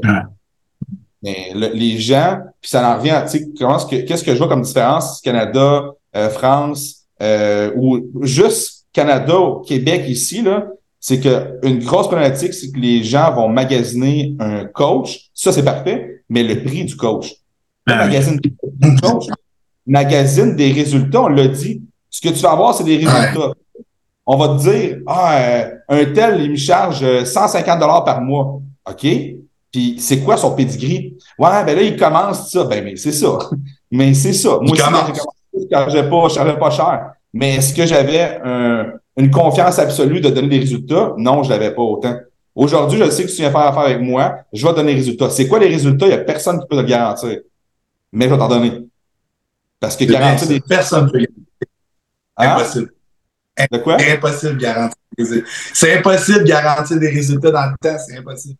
Exactement. Le problème, le problème qu'on a, c'est que quelqu'un il va te dire euh, Ah, si tu es avec moi, là, dans trois mois, je te fais prendre 20 livres un mois. Tu peux faire ça. Dans six mois, on va faire ça, on va faire ça. Attends une minute, là. Tu sais, je vais te garantir des résultats. Dans une semaine, il a peut-être pogné un gastro, puis il va en avoir deux mois avant de remonter à la banque. tu sais pas. C'est ça. Non, mais tu peux pas prévoir, tu peux pas prévoir un timeline dans, dans de la gain de masse musculaire. C'est impossible. Il y a trop de facteurs environnementaux extérieurs qui, qui rentrent en ligne de compte. Là. Tu peux pas. Tu sais, il y a des 20 livres garantis les 30 premiers jours au argent remis. Tu sais, c'est pas des balayeuses qu'on vend, là. Tu sais, je veux dire, c'est des corps humains, je peux te garantir que euh, si la balayeuse ne marche pas, je vais, te, je vais te rembourser. Là. Mais tu sais, je veux dire, un corps, tu peux pas prévoir 15 livres, 10 livres, tellement de facteurs génétiques ou quoi que ce soit, tu sais, ou de masse, ça peut. 30 livres, ben oui, 30 livres de masse adipeuse, là, je, peux, je peux te donner des coupons rabais du McDonald's pendant un mois si tu veux. Là. Tu sais, je veux dire, euh, c'est. c'est mais parce qu'il y en a qui basent leur marketing là-dessus. C'est ça que Francis dit. Ah oui, bien sûr. Les gens, des fois, je pense qu'ils sont pas. Les gens sont pas attrayés. Là, ils posent pas les bonnes questions ils sont pas dirigés vers le bon genre de questionnement pour se trouver un coach. Comme première question qu'on va dire, combien ça coûte? Non, non, moi, là, quand je veux gagner Canada, là, je m'en fous de combien ça coûte. Tu comprends-tu? Genre, moi, je veux avoir des résultats. Je le prix, là, pour moi, c'est sûr que c'est important, mais c'était pas dans mon échelle de priorité. Là. Tu sais, tu comprends-tu? Il y avait bien d'autres choses qui venaient avant ça. C'est sûr que la réalité, c'est que c'est pas tout le monde qui peut se l'offrir, mais la question, que Francis disait tantôt, c'est à quel point tu veux tes résultats, tu sais, à quel point que tu veux y arriver, à quel point tu es tanné, ça fait combien de temps que tu n'as pas de résultats, ça fait combien de temps que tu arrêtes à telle, telle place trois fois semaine de manger telle, telle chose, combien ça coûte, tout ça. Fait tu sais, l'échelle de priorité et le questionnement que les gens se font, je pense, n'est pas toujours, euh, c'est pas toujours les bonnes priorités en premier, tu sais, que les, les questions. Ben c'est, ce côté-là, en France, on l'a beaucoup. Il y a, on choisit son coach pour l'argent on choisit son coach parce qu'il est fun sur Instagram. C'est pareil, être fun, ça, ça donne pas des résultats pour le coup. Donc bon, alors c'est sûr, je je sais pas comment sont trop vos clients, mais je je pense qu'en France, justement, la critique est très mal acceptée. Donc quand tu critiques ton client, mais quand tu critiques ton client, justement, c'est ton client, c'est lui qui te donne ton argent, donc tu le critiques de façon euh, comment dire positive pour qui constructive constructive exactement. Et, et le but c'est qu'il progresse mais ça c'est très mal accepté en France. Donc du coup ils vont choisir quelqu'un qui est cool. Comme ça au moins t'es tranquille tu sais qu'il va pas te faire trop trop de mal. Et puis euh, l'autre euh, l'autre truc aussi ça va être de choisir quelqu'un qui parle enfin si on parle de bodybuilding en tout cas quelqu'un qui parle ouvertement de de produits et de ce qu'il fait. Et ça je suis pas sûr non plus que ce soit la la bonne question à se poser en tout cas en termes de priorité de questionnement Tu veux dire que les coachs soient des livres ouverts sur leur propre consommation? Ouais, sur ça ou sur euh, même de dire par exemple, je sais pas moi, euh, t'es une fille, euh, bah tu vois un petit peu ce que tu disais euh, Francis, euh, t'es une fille, moi je te promets que tu vas pas viriliser avec moi. Hmm. À quel moment tu peux promettre ça à une fille qui prend des produits? Pas. Moi, j'ai j'ai un message à tous les Français qui vont écouter ça, là. en tout cas ceux qui vont l'écouter. Euh, Moi aussi, je l'ai. Contactez-moi pas. non, le message, que, le message que je veux lancer, c'est que tout ce que tu vas faire, dans le fond, l'argent que tu vas prendre de tes propres poches et que tu vas donner à un coach, faut pas que tu le vois comme une dépense. Parce que c'est vraiment un investissement que tu fais en toi. Mm. Le- L'argent que tu vas prendre et que tu vas donner à un gars qui est fun sur Instagram, qui va parler de, de stock, qui a pas de connaissances, puis qui te donne pas de résultats, là, on parle de dépenses. Fait que ton 150 dollars que tu donnes à un coach qui te donne pas de résultats, là, c'est une dépense. Prends un coach qui va être à ton écoute, qui va avoir une structure dans son, dans son, dans, son coaching, qui va être hard avec toi, là, qui va être exigeant avec toi. Parce que si tu personne qui est exigeant avec toi, puis que tu cherches quelqu'un qui va te flatter dans le sens du poil, qui va être vraiment comme doux avec toi, tu n'auras pas de résultats. Tu n'en auras pas de résultats. Parce qu'il faut que tu sois capable d'adresser les choses, d'avoir des hard talks avec la personne, puis de dire comme non, ça, c'est pas bon, faut que tu fasses ça de cette façon-là, de cette façon-là. Tu payes le coach pour qu'il te donne des conseils. Donc, quand il te dit quelque chose, prends-le, puis applique-le. Puis après ça, si ça fonctionne pas, tu pourras dire que c'est pas bon ce qu'il fait. Mais fais à 100% ce que le coach te dit. Tu fais un investissement dans ton coach pour qu'il te donne des résultats. Et là, quand tu vas avoir des résultats, tu vas avoir un reward. Tu vas être comme, oh, OK, je commence à avoir mes abdos, je commence à avoir ci, je commence à faire ça, j'ai plus de force, j'ai plus de ci. Là, tu vas commencer à savoir que, OK, ce que je fais, c'est que je donne de l'argent, mais c'est un échange que je fais. J'ai un échange d'argent contre ces connaissances qui me donnent des résultats. Hey, c'est assez payant, je trouve. C'est que le, problème, c'est que les gens, justement, vu qu'ils magasinent en France, euh, de la façon que tu me parles, Alex, euh, le, le, le prix, vu qu'ils magasinent le prix, ils n'ont pas beaucoup de résultats. Fait qu'ils le voient toujours comme une dépense, toujours, toujours comme une dépense. Fait qu'ils ont un peu des résultats, mais pas assez. Puis le coaching, justement, vu que c'est un gars qui est fun, qui a plusieurs reach sur Instagram, qui a 150 000 followers, penses-tu vraiment que le temps de s'attarder à le Hmm. dimanche soir ou le lundi matin à faire tous ces check-ins, regarder ces choses comme il faut, d'ajuster, il fera pas ça. C'est du copier-coller. Fait que c'est sur 50 personnes, il va en avoir 15 qui ont des vraiment résultats. Et ce coach-là prend les 15 résultats, puis là, il va les mettre sur Instagram. Mais les 35 autres, là, je sais pas si ça fait ça, 35 plus 15. Ouais, c'est ça. Ouais. 35 Ils vont autres, bien là, encore. on les voit pas, les 35 autres, là, qui n'ont pas de résultats. Puis eux autres sont en maudit d'avoir payé 150 par mois. Puis Mm. là, eux autres, quand nous autres, on va leur expliquer en ce qu'on fonctionne, puis qu'on charge 200, 300, 350 par mois, on va ben là, c'est ben trop cher. Oui, mais ton, ton thinking est biaisé par rapport à Ouais, ce que tu comme- Ta perception qui est pas bonne. Et oui, Exact. mais euh, du, du coup, le problème, c'est que ton expérience te, te, te conforte à penser comme ça. Mais dès le début, si tu avais fait le bon choix, comme tu dis, même, même si, enfin, je pense qu'il vaut mieux prendre le temps euh, euh, de choisir, de poser des questions, comme tu dis, tu as le temps. Maintenant, avec Instagram, justement, c'est facile. Tu peux poser beaucoup de questions au coach. Tu peux poser des questions, justement, aux, aux gens qu'il a pu poster en avant-après. Tu les contactes. Euh, ça coûte rien. Euh, et puis, tu peux prendre le temps de mettre suffisamment d'argent de côté pour te payer ton coaching, enfin, ton, ton investissement, en fait. C'est ça le but. C'est comme quand tu achètes une voiture. C'est un, bon, c'est pas un investissement. Quand tu achètes une, une maison, c'est un investissement. Bah, tu mets de côté avant d'acheter la maison. Bah, c'est un peu pareil là. Et si tu prends le temps de faire tout ça, je pense que ta première expérience avec un coach, elle peut pas être si mauvaise que ça, en tout cas. Exact. Non. Je trouve, je trouve ça plate. J'en ai des. j'en connais, j'ai, j'ai Émeric Leroux qui est ici, à, qui vient de déménager au, Québec, puis euh, c'est un de mes clients. Puis lui est en France, puis il m'expliquait comment est-ce que ça fonctionnait, comment est-ce que les gens sont vraiment faut que tu ailles dans les maisons entraîner le monde. Je sais pas si c'est comme ça de ton côté, Alex, mais c'est beaucoup plus ça qu'il disait. C'est que tu te déplaces dans les maisons avec un ballon puis une carte de danser, tu entraînes le monde dans, dans la maison. C'est 20-25 dollars, c'est fini, c'est 45 minutes. Les gens veulent juste dire qu'ils sont entraînés. Hmm. Mais il y a une différence entre est-ce que tu veux t'entraîner pour dire que tu t'es entraîné ou tu vas avoir des résultats? Hmm. C'est toujours ça la question que tu veux te poser. en France, si vous écoutez ça, tu veux-tu des résultats ou t'en veux pas? Si tu veux des résultats, Alex est là, on est là, on fait du online, Alex est là aussi. Vous contactez des gens qui vont vous donner des résultats, pas quelqu'un qui, qui va t'emmener un ballon chez vous avec une corde lancée. Il y a aucun entraîneur sur la terre ici qui veut donner du pas à quelqu'un qui va travailler avec un ballon. Là. Ben, tu vois, c'est ça le problème, et tu as, bien résumé la chose. En fait, on a donné en France légalement, on a on a facilité l'accès à être coach. En fait, avant, il fallait au moins un an de formation, ce qui s'appelait le PPGEPS, bon, peu importe. Fallait que tu aies un an de formation. Une formation, on l'a, je veux dire, on l'a tous faite. Euh, tu as de l'anatomie, tu as de la physionomie, euh, tu as de la science de l'entraînement. Enfin, c'est quelque chose de basique, entre guillemets, mais qui te permet de coacher. Et maintenant, si tu veux, ils ont passé une formation qui se fait en moins de trois mois, je crois, où tu peux, du coup, avoir directement ton, euh, ton comment dire, ta carte professionnelle pour coacher. Euh, le problème, c'est que du coup, tu as de plus en plus de coachs qui, vont coacher dans les petites franchises les petites salles, par exemple, euh, et qui vont, comme tu dis, ils vont charger 30, 30 euh, euros de l'heure, 25 euros de l'heure. Euh, ce qui est du coup quand même assez ridicule parce que si tu veux quand même bien t'entraîner, euh, pour moi, ça vaut pas ce prix-là, hein, clairement. Euh, et donc les gens, qu'est-ce qu'ils font? Ben, Ils se disent, euh, en fait, j'ai quelqu'un qui me prend 30 euros. Pourquoi j'irais prendre quelqu'un qui me prend 100 euros? Tu vois, c'est ça ce, raisonnement qu'il y a en France, c'est cette problématique. mais en fait, vous êtes chanceux, ici, il n'y a même pas besoin d'avoir de certification. Ok. Pour faire, en salle, pour faire en salle ou pour faire en, ligne? Ah, pour faire en salle, oui. OK, pour faire du plancher, oui, OK, t'as raison. Mais pour, mettons, faire qu'est-ce qu'on fait, moi puis Francis, mettons, clairement, tu pourrais le faire avec aucun, aucun, aucun diplôme. Mm-hmm. Tu t'ouvres, euh, Instagram, tu fais des suivis, tu pourrais.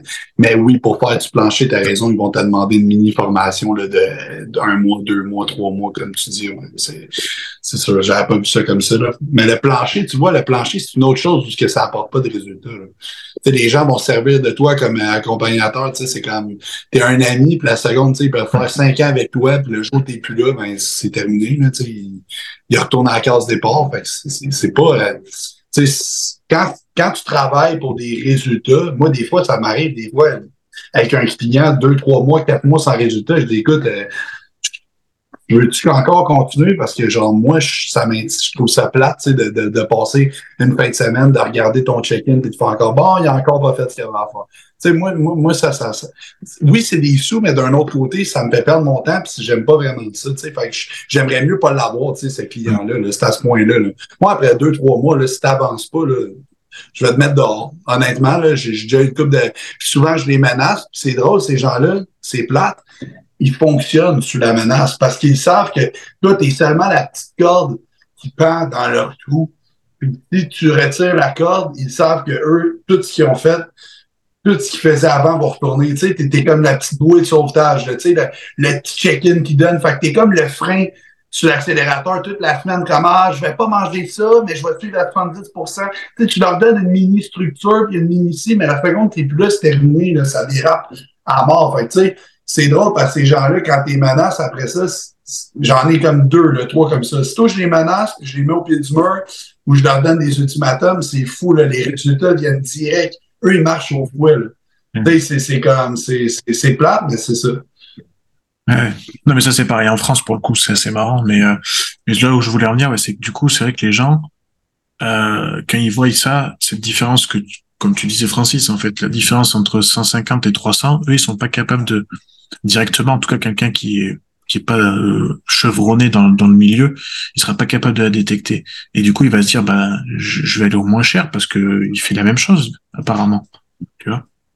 Sais-tu comment ça m'a coûté pour aller m'entraîner avec Chris Cormier? Je sais pas si vous connaissez Chris Cormier. Ouais, bien sûr, ouais. ben, Chris Cormier, moi, j'ai pris contact avec lui quand je suis allé à Vegas, Olympia, il y a une couple d'années. C'est un gars de party, puis Vegas, on faisait le party, puis euh, je commence à jaser avec Chris Cormier, puis finalement, on est allé manger ensemble. On a J'ai vraiment connecté avec lui. Puis finalement, il m'a dit, hey, il faudrait que tu me fasses un, un camp d'entraînement avec moi, une semaine avec moi. Je suis comme, hey, let's do this. Ça m'a coûté 350 dollars US, US par jour pour m'entraîner avec lui. Fait qu'après ça, quand quelqu'un me dit, ouais, je suis sérieux. Quand quelqu'un me dit, ouais, mais c'est cher, moi, je me dis, c'est cher comparativement à quoi? Parce que moi, je me sentais avec Chris Cormier, puis il m'a appris des choses, là. Mais tu t'entraînes pas avec non plus le gars qui a le plus de connaissances à terre. Tu t'entraînes avec Chris Cormier parce qu'il a sa notoriété. Puis tu vas peut-être dans toute la semaine que j'ai passée avoir trois choses que tu retiens de ça. Mais ces trois choses-là, ils valent le 350 par jour que j'ai payé. Parce que ces trois choses-là, comme, oh, là, je peux les appliquer dans mon entraînement maintenant. Hum. Puis il y a des choses qu'on a Puis même si c'était juste un, Même si c'était juste puis un. même si c'était juste un, c'est un de plus que tu avais au début. Eh oui. C'est- ça que les gens ne comprennent pas. Nous, on paye pour ça, pour sais, le prix qu'on charge, la différence. Tu sais, je sais que toi, je pense que tu fais des, euh, tu fais des privés, je pense, avec euh, Luke Miller, tu fais, je pense. Tu Ouais, fais euh, des, euh, John Stewart et Luke Miller sont ensemble, des fois, c'est ça. sont en alternance. Bon, tu vois, tu sais, ça, c'est. Tu sais, qui qui va faire ça? Tu sais, moi, j'ai pris quelqu'un d'autre, moi. Mais, tu sais, je d'un mentorat comme ça, privé, là, un pour un. Je dis au monde, là, combien vous pensez que ça coûte, ça, pour euh, avoir ces connaissances-là? là? Tu sais, je veux dire, euh, tu peux prendre ton entraîneur à 100, 100 150 dollars par mois, mais, tu sais, moi, d'un autre côté, là, formation continue, là, au-dessus de 1000 dollars par mois juste en formation, là, minimum. Tu sais, c'est comme ça, ben, c'est c'est ça, c'est que tu payes pour la qualité du service, puis pour les réponses aux questions, puis pour les petits oui que tu vas pouvoir apporter comme les deux, trois trucs que tu as appris là-bas, ben c'est deux, trois trucs que tu vas pouvoir donner à tes clients que les autres vont pouvoir appliquer. Mais c'est, tu sais, moi je dis tout le temps au monde, il n'y a jamais rien de gratuit. Tout vaut de l'argent. Tout, tout, tout, tout, tout. T'échanges, t'échanges les connaissances contre du cash. Pas compliqué. C'est- soit du temps que ça prend ou de l'argent. C'est un ou c'est l'autre. Il n'y a, jamais rien qui qui est sans ça. Fait que, euh, fait que, tu sais, c'est un échange de services, mais ton service, il a coûté tant de temps, puis il a coûté tant d'années. Ouais, il t'a coûté de 21 ans à 35 ans, il t'a coûté telle, telle, telle, telle, telle formation. Je vais à un moment donné, il faut que ça se rentabilise, puis l'information que tu divulgues, ben, elle aussi, elle vaut de l'argent, elle vaut quelque chose, puis ça, ça t'a pris du temps, toi, la- l'accumuler, ben, tu sais, c'est, c'est, comme, je sais pas, il y avait un dicton, là, des gens qui disaient, tu sais, là, tu tu sais, il y avait quelqu'un qui, qui faisait une job, mettons, en 5 heures, Oui. Là, le, le, le, le c'était genre, tu me payes pas pour la job de 5 heures, tu me payes pour les 10 années que ça m'a Ouais. pris pour apprendre à ce que ça me prenne 5 heures la part. Tu sais, quelque C'est chose comme ça. là. Ouais. Je sais pas si vous vous rappelez de ça, là, je me rappelle plus trop c'était quoi le métier, mais c'est comme, c'est ça, c'est amplement ça, tu sais, c'est, c'est, c'est l'accumulation d'années, d'éducation, de temps, de, de tout ça, ben, ça fait qu'à un moment donné, ben, ça, ça, ça valorise, valorise, dans le fond, le prix de ton service, là, de ce que tu peux offrir. Ouais. Pour- Non, mais Oui, je suis curieux, Alex, dans le fond, euh, tu sais, de ton côté, en, en France, le, le, le pourcentage de gens qui veulent performer dans les gyms, tu sais, qui veulent s'entraîner pour performer dans le style bodybuilding, mais ne veulent pas faire nécessairement de la compétition ou qui veulent faire de la compétition, c'est-tu quand même élevé ou les gens, Non. non, sont- Non, pourtant, je suis à, je suis à Lyon, donc quand même une grande ville, tu vois. Je vais te prendre cet exemple-là, quand même, qui est concret. Euh, dans une, dans la plus grosse salle de la, de la ville, hein. Euh, franchement, si on est 5%, c'est tout. les gens Et? Sinon, c'est quoi leur purpose? Euh, alors, le côté, euh, on a une mouvance qui est assez importante sur le côté, euh, on fait du squat soulevé de terre, euh, bench très lourd, on essaye en tout cas. Donc il y a beaucoup de gens qui s'entraînent quand même comme ça. Euh, le problème c'est que justement, je suis pas spécialiste de force, tu vois, mais y a, moi je vois pas de résultat par rapport à ça. Donc je me dis que s'ils font ça plus pour le fun que pour la performance. Euh, et après il y a beaucoup de le côté euh, le côté, euh, c'est vraiment une mode. C'est-à-dire qu'on vient en groupe, on vient en groupe d'amis, c'est la mode. En fait, on doit avoir notre abonnement, clairement. Tu vois. Et, et c'est vraiment ça qui, surtout chez les hommes, c'est marrant. Surtout chez les hommes, je le vois. Chez les femmes, j'ai l'impression qu'il y a plus de personnes impliquées pour avoir des résultats, vraiment. Et ça se retrouve chez mes clients aussi, tu vois. Ben, moi, j'ai plus de clientes femmes en France que d'hommes. Des hommes, j'en, j'en ai, j'en ai pas d'hommes en ce moment. J'ai juste des femmes. Puis je, je, je vois que c'est vraiment plus, ah, je vais faire du bikini, je vais faire euh, l'entraînement, je vais performer. J'en ai une, elle était descendue de France pour venir ici, pour se faire entraîner par nous autres. Elle était, était maniaque de training, là, tu sais, de, de, elle voulait se, se pousser au gym tout le temps. Hmm. Mais c'est vrai que des, des hommes, j'en, j'en ai pas nécessairement. Il y a un gros problème d'ego, tu vois. Je sais pas si vous avez le même, mais en France, le problème d'ego des mecs, justement, c'est de se dire, je peux pas me faire dicter quelque chose par un autre gars. Donc, du coup, tu, de, dans, dans le sens où tu vas lui dire de faire ci, ça, ça pour l'entraînement, pour, euh, euh, pour la diète, et ben, lui, il aimera pas ce côté-là. Par exemple, sur l'entraînement, si tu lui dis, ouais, mais faire 5, euh, cinq reps au développé couché, ça te sert strictement à rien parce que toi, tu me dis que tu as un objectif d'hypertrophie, et ben, lui, il va pas accepter ça. Donc, du coup, il va pas le faire. Wow, c'est un gros problème, ça. C'est un, un sacré Nous, problème. on n'a pas ça. Alors, je dis pas que c'est tout le Nous, monde, on attention. Je dis pas que c'est tout le monde, mais il y a, je, je le vois trop souvent. Écoute, je pensais qu'au. Québec, on avait un d'ego, mais ça, c'est, c'est, c'est way far. Ouais, nous, nous c'est pas comme ça. Je dirais que les gens sont quand même ouverts à, à apprendre de nouvelles choses puis des connaissances. Moi, je me fais poser souvent des questions par d'autres gars dans les gyms euh, Mm. qui ont déjà beaucoup d'années d'expérience quand même, puis tu sais, euh, posent des questions ou sont ouverts à apprendre des choses, puis ils pensent pas qu'ils sont euh, au-dessus de tout. Là, tu sais, là, mettons, si on généralise, mettons, notre communauté de bodybuilding, là, qui est quand même, euh, tu sais, euh, courageux de faire ça, Alex, dans un coin où que tu, euh, comme tu parles de genre de clientèle, euh, c'est quand même tout un risque de vouloir se lancer euh, là-dedans, tu sais, avec une population qui un peu de réponse, ou ce que c'est un marché qui est difficile, ou ce que les gens, c'est, c'est, c'est courageux de ta part. Nous, euh, quand même, tu sais, qu'on a quand même une belle euh, grosse communauté de, de bodybuilding, je trouve, au Québec. là. je trouve que c'est quand même assez. euh, on a quand même des belles compétitions avec euh, des 200, euh, deux, trois, des 200 athlètes là, par, euh, au total. Tu sais, mettons, dans une année, là, 200-300, c'est quand même beaucoup, je trouve. Là. Moi, je, je, je trouve qu'il y a une belle réponse euh, des, des, des clients ici par rapport à, à ça, là, de, de ce qu'on peut leur donner ou quoi que ce soit. Je Ouais, pense ici, qu'on des aussi, hein, c'est pour ça. On est quand même proche des États-Unis. Je pense Oui. que je sais pas si à cause de ça, ça a son, son effet, mais Ouais, c'est ça.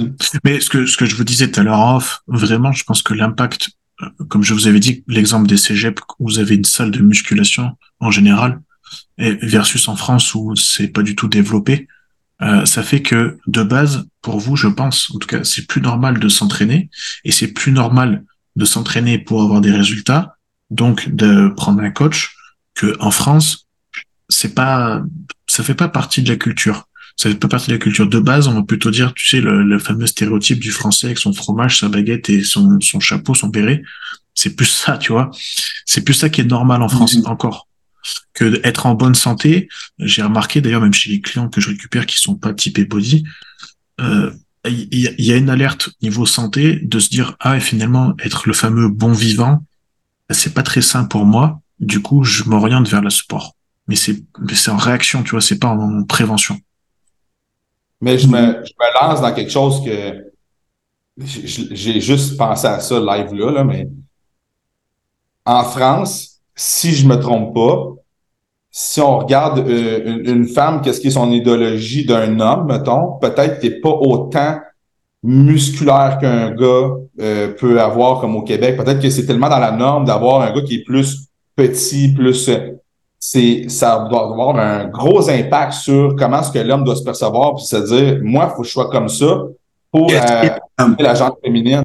Versus au Québec si tu es en shape si tu es musculaire good looking c'est clair c'est clair que tu as accès à plus de femmes. C'est c'est très cave à dire là. On va se dire les vraies choses. C'est sûr que si tu es plus musculaire tu vas attirer plus de gens féminines versus peut-être qu'en France vu que c'est moins idéologie, peut-être que les gars sentent moins l'obligation de s'entraîner pour être en shape. Puis là, je dis ça, là, pas parce que je suis comme ça ou quoi que ce soit, mais quand tu commences à t'entraîner, là, il y a quand même une, problématique de confiance en toi qui est un petit peu plus. Puis t'es pas cave, là. Tu le vois un peu le, le pattern. Si t'es un petit peu plus gêné dans la vie, ben tu vas dire crime, je vais m'entraîner, puis je vais- ça va me donner une petite confiance en moi, puis je vais peut-être plus aborder les filles. Puis là, je vais deep là, dans quand t'es jeune, là, mais ça part peut-être de là. Ouais, ouais. Et C'est ça mon, mon thinking là, que, que je suis en train de, de process. là. Ouais, franchement, ça, ça serait intéressant ouais, de, de regarder ça vraiment, ce côté-là. Ouais, je pense que qu'on est pas mal. Mais je pense que je pense que non, parce que, écoute, tu sais, nous ici, on, déjà en partant, tu sais, au Québec, mettons, si t'es plus musclé que la moyenne, déjà en partant, tu vas quand même te faire, pas nécessairement regarder croche, mais tu vas te faire remarquer. Ça, c'est sûr, tu sais, tu vas te déplacer à quelque part, tu vas peut-être être plus souvent, remarqué. Mais je suis sûr qu'en France, là, tu sais, combien de gens musclés vous croisez dans une journée, là, tu sais, des fois, probablement zéro pendant deux, trois semaines. Tu sais, ici, ça, c'est pas possible. Ouais. Ici, c'est pas possible. Tu vas en voir, tu vas en voir partout. Fait que, tu sais, je pense que, comme tu dis, Francis, euh, de, de, de ce qu'une femme peut trouver attirant, tout ça, ça le, je pense que ça peut avoir un, un méchant gros impact sur qu'est-ce que l'homme veut ressembler, tu sais, parce que veut, veut pas, euh, ça, ça a clairement un rapport avec la confiance, puis tout ça, Mm. l'idée de départ derrière l'entraînement, on parle de, dans le bas âge, là, à 14, 15 ans, 16 ans, soit tu trouves, tu sais, mettons moi, je commençais à m'entraîner parce que je me trouvais trop maigre. Mais en France, si c'est la normale être trop maigre, ben j'aurais peut-être jamais commencé à m'entraîner parce que dans le fond, c'est ce que les gens veulent avoir l'air. Mm. Quand mince et élancé. Tu sais, tu comprends, mais ce que moi je voulais pas, parce qu'ici, ce qu'on voit, c'est pas nécessairement ça. Tu sais, fait que c'est. Moi, je pense que Francis a amené vraiment un bon point. Mm. Je pense que ça, ça peut clairement avoir un impact là, sur, euh, sur Ouais. ce que les gens euh, à la salle. Moi, mon petit frère, il avait 15 ans qu'il a commencé à s'entraîner. Fait que t'as pas besoin d'être au cégep, là, il est encore au secondaire, là, tu vois. Puis ils ont déjà l'intérêt d'aller à la salle. La salle n'était pas dans l'environnement, dans l'école, mais l'intérêt est là quand même. Pourquoi? Parce que les filles aiment ça, les gars musclés. Puis je le sais que mon petit frère a voulu aller à l'école pour pouvoir euh, aller au gym, pas nécessairement pour, oui, se muscler, mais tu sais, il, était prêt, il était pas mince, il était pas maigre, c'était pas un problème de confiance. c'est À quelque part, il sait qu'il allait attirer plus de femmes, puis je pense qu'à 15-16 ans, ça a peut-être été le point de départ pour pouvoir euh, éventuellement y aller. Puis après ça, ben tu sais, tu peux commencer peut-être à le faire pour de meilleures raisons éventuellement plus tard. là. Parce qu'on dit plus de femmes, mais on dit pas qu'ils sont plus intelligentes, par exemple. On dit plus de Non, femmes. mais, mais tu sais, exact. Mais tu sais, mon point, c'est pas tellement que, hey, il faut que tu fasses ça, sauf que, je veux dire, dans la nature humaine, là, tu sais, je suis vraiment deep, j'aime ça des fois avoir ces, ces things-là, mais on est des animaux, là. Je m'excuse, mais on est des animaux à la base. Ouais. Donc, on a quand même une, une croyance, un, un think de, OK, mais il faut que je, je me reproduise, faut que, fait que quand tu es un jeune puis que tu vois que les gars qui ont cette capacité-là, ben c'est les gars qui sont plus musculaires. Les gars, tu sais, l'idéologie fo- football américain là, euh, aux États-Unis, là, le gars, le, le gars typique qui pogne à l'école, dans tous les films qu'on voit, euh, American Pie, tous ces trucs-là, c'est quoi? C'est le gars qui est musclé, les cheveux blonds, les yeux bleus, puis qui joue au football. Lui, toutes les filles sont après. Fait que quand toi t'es jeune, puis t'as 12 ans, 13 ans, 14 ans, puis t'écoutes ça, Christy, ça se peut-tu que tu veuilles peut-être ressembler un peu à ça? Ouais, c'est clair. les, cheveux. Ouais, ben non, je l'ai plus partout. J'ai réglé le problème. c'est pour ça que j'ai une casquette. Ah, j'y arrive. J'y arrive. Pas pour faire de la pub à la TV partout, là. Ah, moi, je me laisserai pas abattre. Turquie, je m'en viens? Ils m'auront pas. Non, mais c'est vrai, ça, ce que tu dis sur le côté, euh, sur ce côté-là. Et puis après, je sais pas si ça c'est comme ça aussi chez vous, mais tu sais, en, en France, on dit toujours, euh, euh, on, a- on en a encore là, en tout cas, de dire, on peut pas attaquer la musculation tôt euh, parce que ça va couper la croissance chez les jeunes. Ouais. Tu vois, on en a encore là. Ah, on entend ça ici aussi. On entend ça ici aussi. Mais ça, vous Moi, j'ai déjà entendu ça. part, De quoi? Est-ce que vous savez que ça part, ce genre de mythe-là? Non, je sais pas. C'est, Une idée, là. ça, c'est parti dans le temps que les gens regardaient les, euh, les athlètes olympiques. Là, on avait les Ah. soulevés les, les gros C'est squats. C'est les à squat. Donc, tout ça, c'est parti de là. Fait que là, les gens regardaient, c'est toutes des petites personnes qui font ça. Pourquoi? Parce que leurs leviers sont plus courts. Ben oui. Fait que là, tout le monde a dit, hey, vous voyez, tu sais, c'est pas nécessairement bon, ça retarde la croissance. Mais Ah. c'est tellement Oui, c'est c'est, c'est avantageux. C'est tout. tu, tu fais le chemin inverse quand tu penses comme ça, c'est clair. Ouais. Et, et pour, pour ce que, pour revenir à ce que tu disais, Nico, j'ai le meilleur exemple. Euh, ma, ma compagne, euh, c'est, clair, elle est wellness, elle est pro wellness. Ouais, ouais, Je peux, je peux te dire, à, à chaque fois qu'on prend le, le métro, ou peu importe qu'on va, qu'on va en ville, les gens, ils sont comme ça, tu vois. J'ai jamais vu ça. Et pourtant, c'est qu'une Ah ouais, wellness, c'est- qu'une wellness, tu vois, c'est pas non plus, euh, Ouais, mais. Donc, euh... ouais, c'est ça. Mais c'est tellement anormal, tu sais, c'est, c'est 0,001% de la population, ouais. tu sais, fait qu'il, et c'est ça, les gens trouvent pas ça, euh, c'est hors norme, hors norme, fait que les gens vont regarder. Ça veut pas dire qu'ils aiment pas, tu sais, par exemple, c'est juste qu'ils vont regarder, là, tu sais. Mm. Mais, tu sais, clairement, s'ils aiment pas, ben, tu sais, comme la population n'aime pas ça, ben, c'est sûr qu'ils vont pas être attirés vers, tu sais, mettons, aussi le modèle, tu sais, ils vont peut-être regarder ta copine, puis ils vont dire, ah, si moi, je suis une femme, puis je m'entraîne, je vais ressembler à Oui. ça. Donc, je n'irai pas. Mais clairement, même si tu allé au gym 300 fois dans l'année, tu ne ressembleras même pas à une fraction de ça. Tu sais, c'est ça. Fait que, tu sais, des fois, ils vont associer ça, ils vont dire, ah non, moi, je veux pas être comme ça. Mais ce qu'ils comprennent pas, c'est que même si tu allé au gym, X nombre de fois, ben, tu n'aurais même pas l'infime partie de, de- de tout ça, là, tu sais, là. Ouais, Ça, vous en avez aussi des clientes ou clients qui arrivent en vous disant, moi, je, je veux me muscler, mais je veux pas ressembler Ben oui. à... Eh, mais t'as quel- 80 Ah Oui, oui, oui, oui. Première rencontre, hein. Tu sais, moi, je vais être en shape, mais pas comme toi. Je dis, inquiète-toi pas, ça arrivera jamais. Ouais, mais c'est vrai, Ah, ça. ça- Ah, Ça arrive tout le temps, tu sais, mais c'est, c'est correct. C'est, des gens qui, ont, qui, ont- qui manquent de, de connaissances, d'informations. Tu sais, on est là pour, Hmm. on est là pour les guider. Là, à ce moment-là, avant, ça me triggerait plus, tu sais, quand je me faisais dire, mettons, euh, ah, tu sais, moi, je vais être en shape, euh, tu sais, mais un peu plus que toi, mettons, où, euh, là, j'étais comme, hey, t'es sérieux? Moi, je me disais tout le travail que tu fais. Mais aujourd'hui, plus que t'es, plus que t'es confiant dans ce que tu fais, plus que t'es, dans peu importe ce que t'es, plus que quelqu'un va dire de quoi, ça, ça te touche même plus. Mm. Fait qu'aujourd'hui, je suis juste comme, je le prends à rien, je suis comme, ben là, j'espère que tu es plus en shape que moi, ou tu sais, je vais dire des niaiseries comme ça. ouais. Avec la confiance. Ben ouais, ça, ça trigger moins. Il y en a toujours un dans le gym qui vient te voir et qui dit quand j'étais jeune, j'étais comme toi, mais un peu, un peu plus gros. Ouais. un petit peu plus gros. Ah ouais? Ah, t'as-tu des photos? Non, non, mais tu sais, c'est comme Ah, ok, ok, ok, ouais, c'est Ouais, ça. c'est Ah ouais, t'as gagné le titre quoi deux fois quand t'étais jeune? Non, j'allais juste au gym trois fois semaine. Ah ouais, t'étais plus gros que moi? Ah ouais, t'es chanceux. T'étais bon en maudit. Ah, Ouais. Mais ça, ça fait partie du, du, du, du folklore. C'est bien qu'il y en ait des gens comme ça aussi. Ouais. C'est marrant. Ouais, ouais, ouais.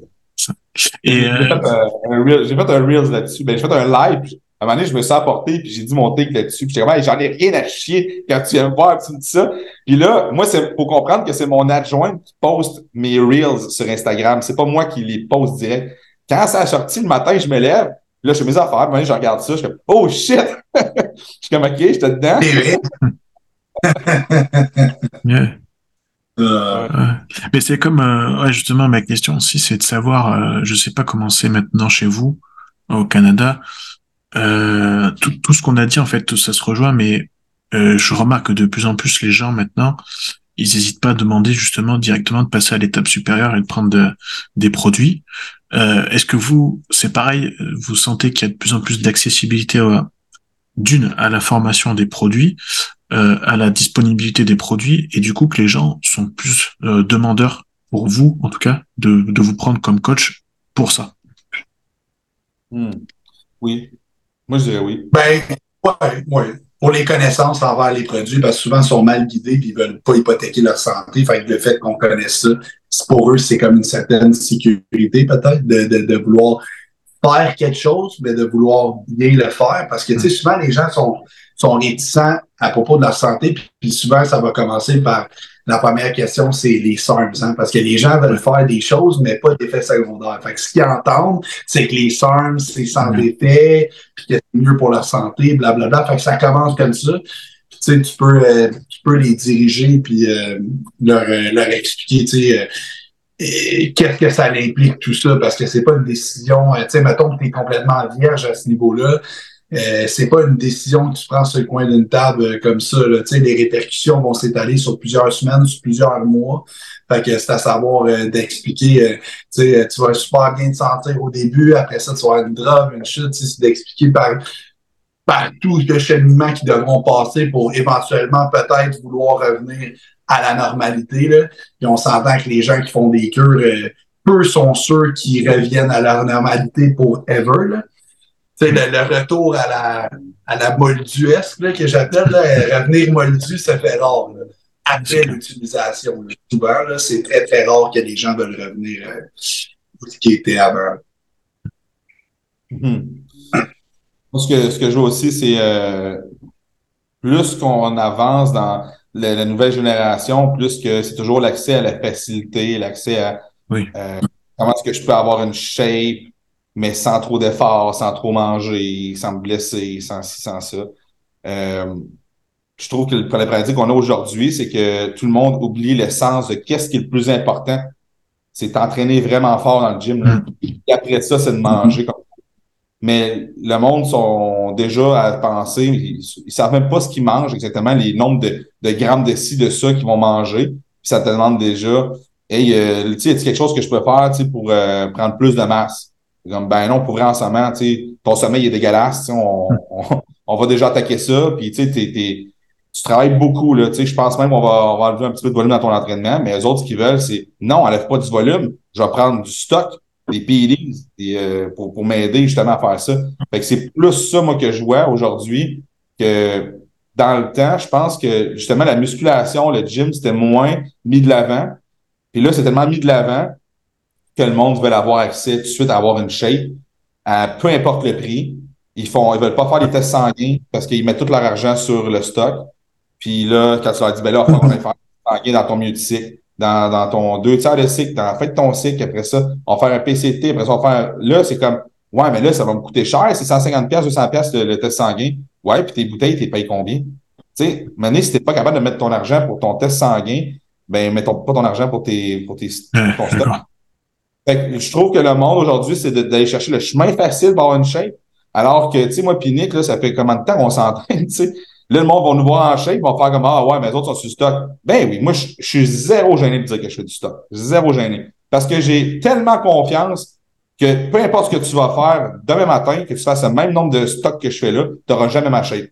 Puis pas par prétention, parce que Christy, ça fait depuis que j'ai 16 ans que je m'entraîne, puis du stock, j'en ai comm j'ai commencé à faire du stock. Moi, mettons, là. sont, Hein? moi, ils sont déçus, là. Quand ils viennent me voir, ils sont déçus parce que souvent, ils s'attendent à ce que, comme, OK, je vais aller voir un gros gars, tu sais, puis là, je vais aller voir, tu sais, qu'est-ce qu'il prend, tu sais, qu'est-ce qu'il prend. Fait que là, on commence, là, c'est comme, c'est tout.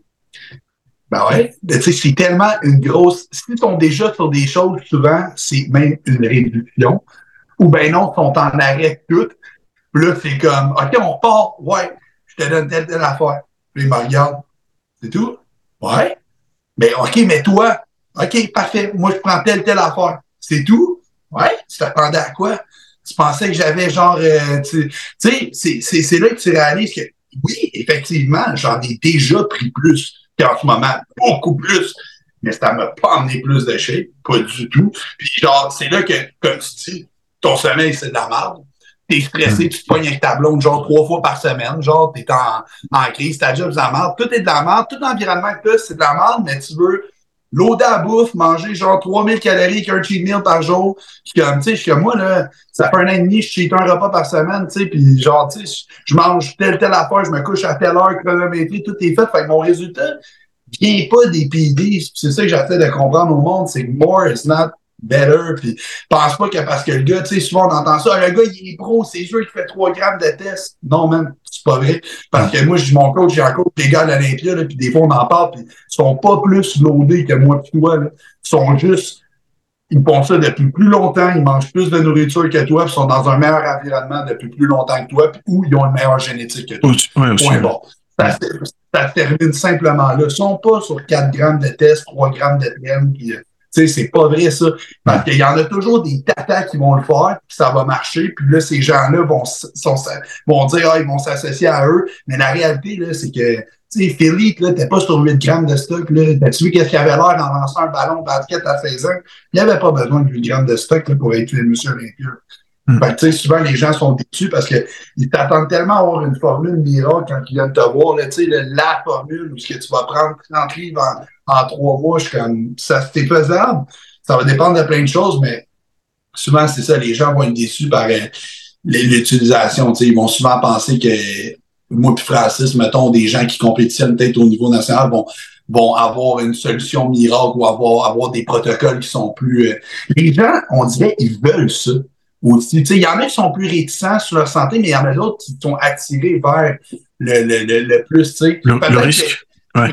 que peut-être peut-être que si, mettons, je te donne un exemple. Mettons que tu prends un médicament, puis tu n'as pas le droit de le prendre, tu te sentiras pas mal. Mais si tu as une prescription d'un médecin, puis le médecin te dit que c'est correct de le prendre, ben là, ça t'enlève une certaine culpabilité. Fait qu'il y a des gens qui faire des protocoles seuls, ils vont dire Ah non, c'est peut-être fou, mais si de se faire dire de se donner par son coach, ils vont dire Ah, mais mon coach m'a dit de faire ça, c'est correct. Tu sais, il y en a qui vont te faire chercher une dose d'approbation dans ce sens en voulant dire oh, on peut faire plus, prendre plus, tu sais.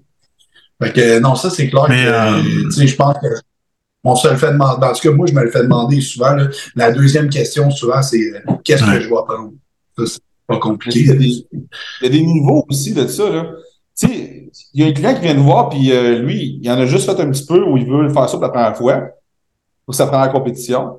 T'as le gars qui, ça fait une couple de fois qui fait des régionaux, puis qui veut s'en aller au Pro Qualifier. Puis t'as un gars qui ça fait une coupe de Pro Qualifier qui fait, puis que, sais, il veut retenir sa carte de Pro. Ben, Christy, on n'aura pas avec les mêmes, les mêmes affaires non plus. C'est sûr. Ouais. c'est pas dans la même catégorie. Il y a vraiment, moi, j'explique ça, puis ça vient pas de moi, là, c'est dans les formations avec John J. Watt. Il y a vraiment trois niveaux. Et tu peux en mettre quatre si tu veux, là, on s'en fout quand tu as des niveaux, sauf qu'il y a des Mm. niveaux, des échelons là-dedans. Je suis d'accord. Mettons que le gars, ça fait 15 ans qu'il fait l'entraînement, puis qui est rendu à 750 mg de test, là, mais que toi, tu veux commencer, ben, commence pas à 750 mg de test. C'est comme si je te dis, OK, ben, mettons, euh, t'as jamais pris de café. Hey, à matin, là, prends-toi en 5, man, puis là, tu vas voir ta. Big, tu vas te ramasser à l'hôpital Ouais. pour du café. Comprends-tu? Fait Ouais, c'est clair. Ouais. il y, a, il y a ça aussi, à un moment donné, qu'il faut considérer aussi. Ouais, ouais j'avais, euh, moi, c'était avec Vic- Victor Black que j'avais appris cette notion de palier. Enfin, en tout cas, ça m'avait, ça m'avait mis dans la tête, on va dire. C'est un peu lui- qui a appris à John Jewett. Ouais, pour le coup, ouais, de toute façon, ouais. Mais euh, et, et légalement, comment c'est pour vous? C'est-à-dire que euh, j'imagine que vous n'avez pas le droit de prescrire en soi, vous n'avez pas le droit de, voilà. Donc c'est quand même compliqué pour vous, je pense, d'en parler aussi librement sur les réseaux, non?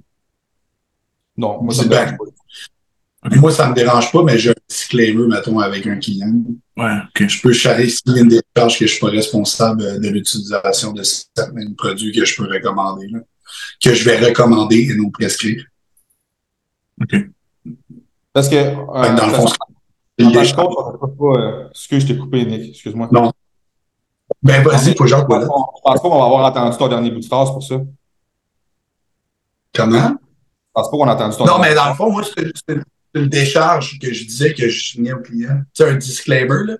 Je me tiens pas responsable des produits que je vais recommander euh, au client. C'est en partant. Fait que dans le fond, c'est comme si. Parce que tu sais, ce qui arrive, c'est que mettons, tu donnes. Souvent, ça sera même pas le client. Je donne un exemple, tu donnes quelque chose. Le client fait de mauvaises réactions, se ramasse à l'hôpital, sa mère l'assiste. Sa mère décide de te poursuivre. Tu sais, tu comprends-tu? Ou elle montre la mentalité de son fils. Ah non, c'est, tu peux pas avoir fait ça mon gars, nanana. Puis là, tu sais, tu comprends-tu? Que la, la moyen de se protéger, c'est avec un disclaimer, là. Sais, dans le fond, toute façon, je, je, NDL Fitness Coaching, nous ne tenons pas responsables euh, de, de telle, telle chose que nous vont recommander envers les sites parce que, veux, veux pas, ils vont avoir des preuves, tu sais, parce que tu vas envoyer des protocoles, tu vas envoyer Oui. des messages textes, tu vas envoyer des sites, tu sais, tu comprends-tu? Il va y avoir une communication qui va se faire quelque part, fait que ça va être écrit noir sur blanc. Tu sais, tu comprends? Fait que, euh, c'est, c'est, moi, c'est la façon de se protéger pour nous ici, là. Puis je pense qu'aux États-Unis, ils font ça aussi. Je. Moi, de mon côté, euh, je parle ouvertement de, de moi parce que je trouve que c'est de vendre du rêve de dire moi je suis naturel, puis tata, puis Oui. tata. Je trouve que c'est de vendre du rêve aux clients, puis à un moment donné, ben, c'est que tu perds la confiance envers les gens. Fait que moi, ça me dérange pas. Euh, je vais, je vais le dire, oui, je suis, mais tu sais, jamais que je vais étaler sur le public, dire Hey, j'ai fait ça, ça, ça, ça, ça. Euh, de un, parce que ça va encourager d'autres personnes à le faire.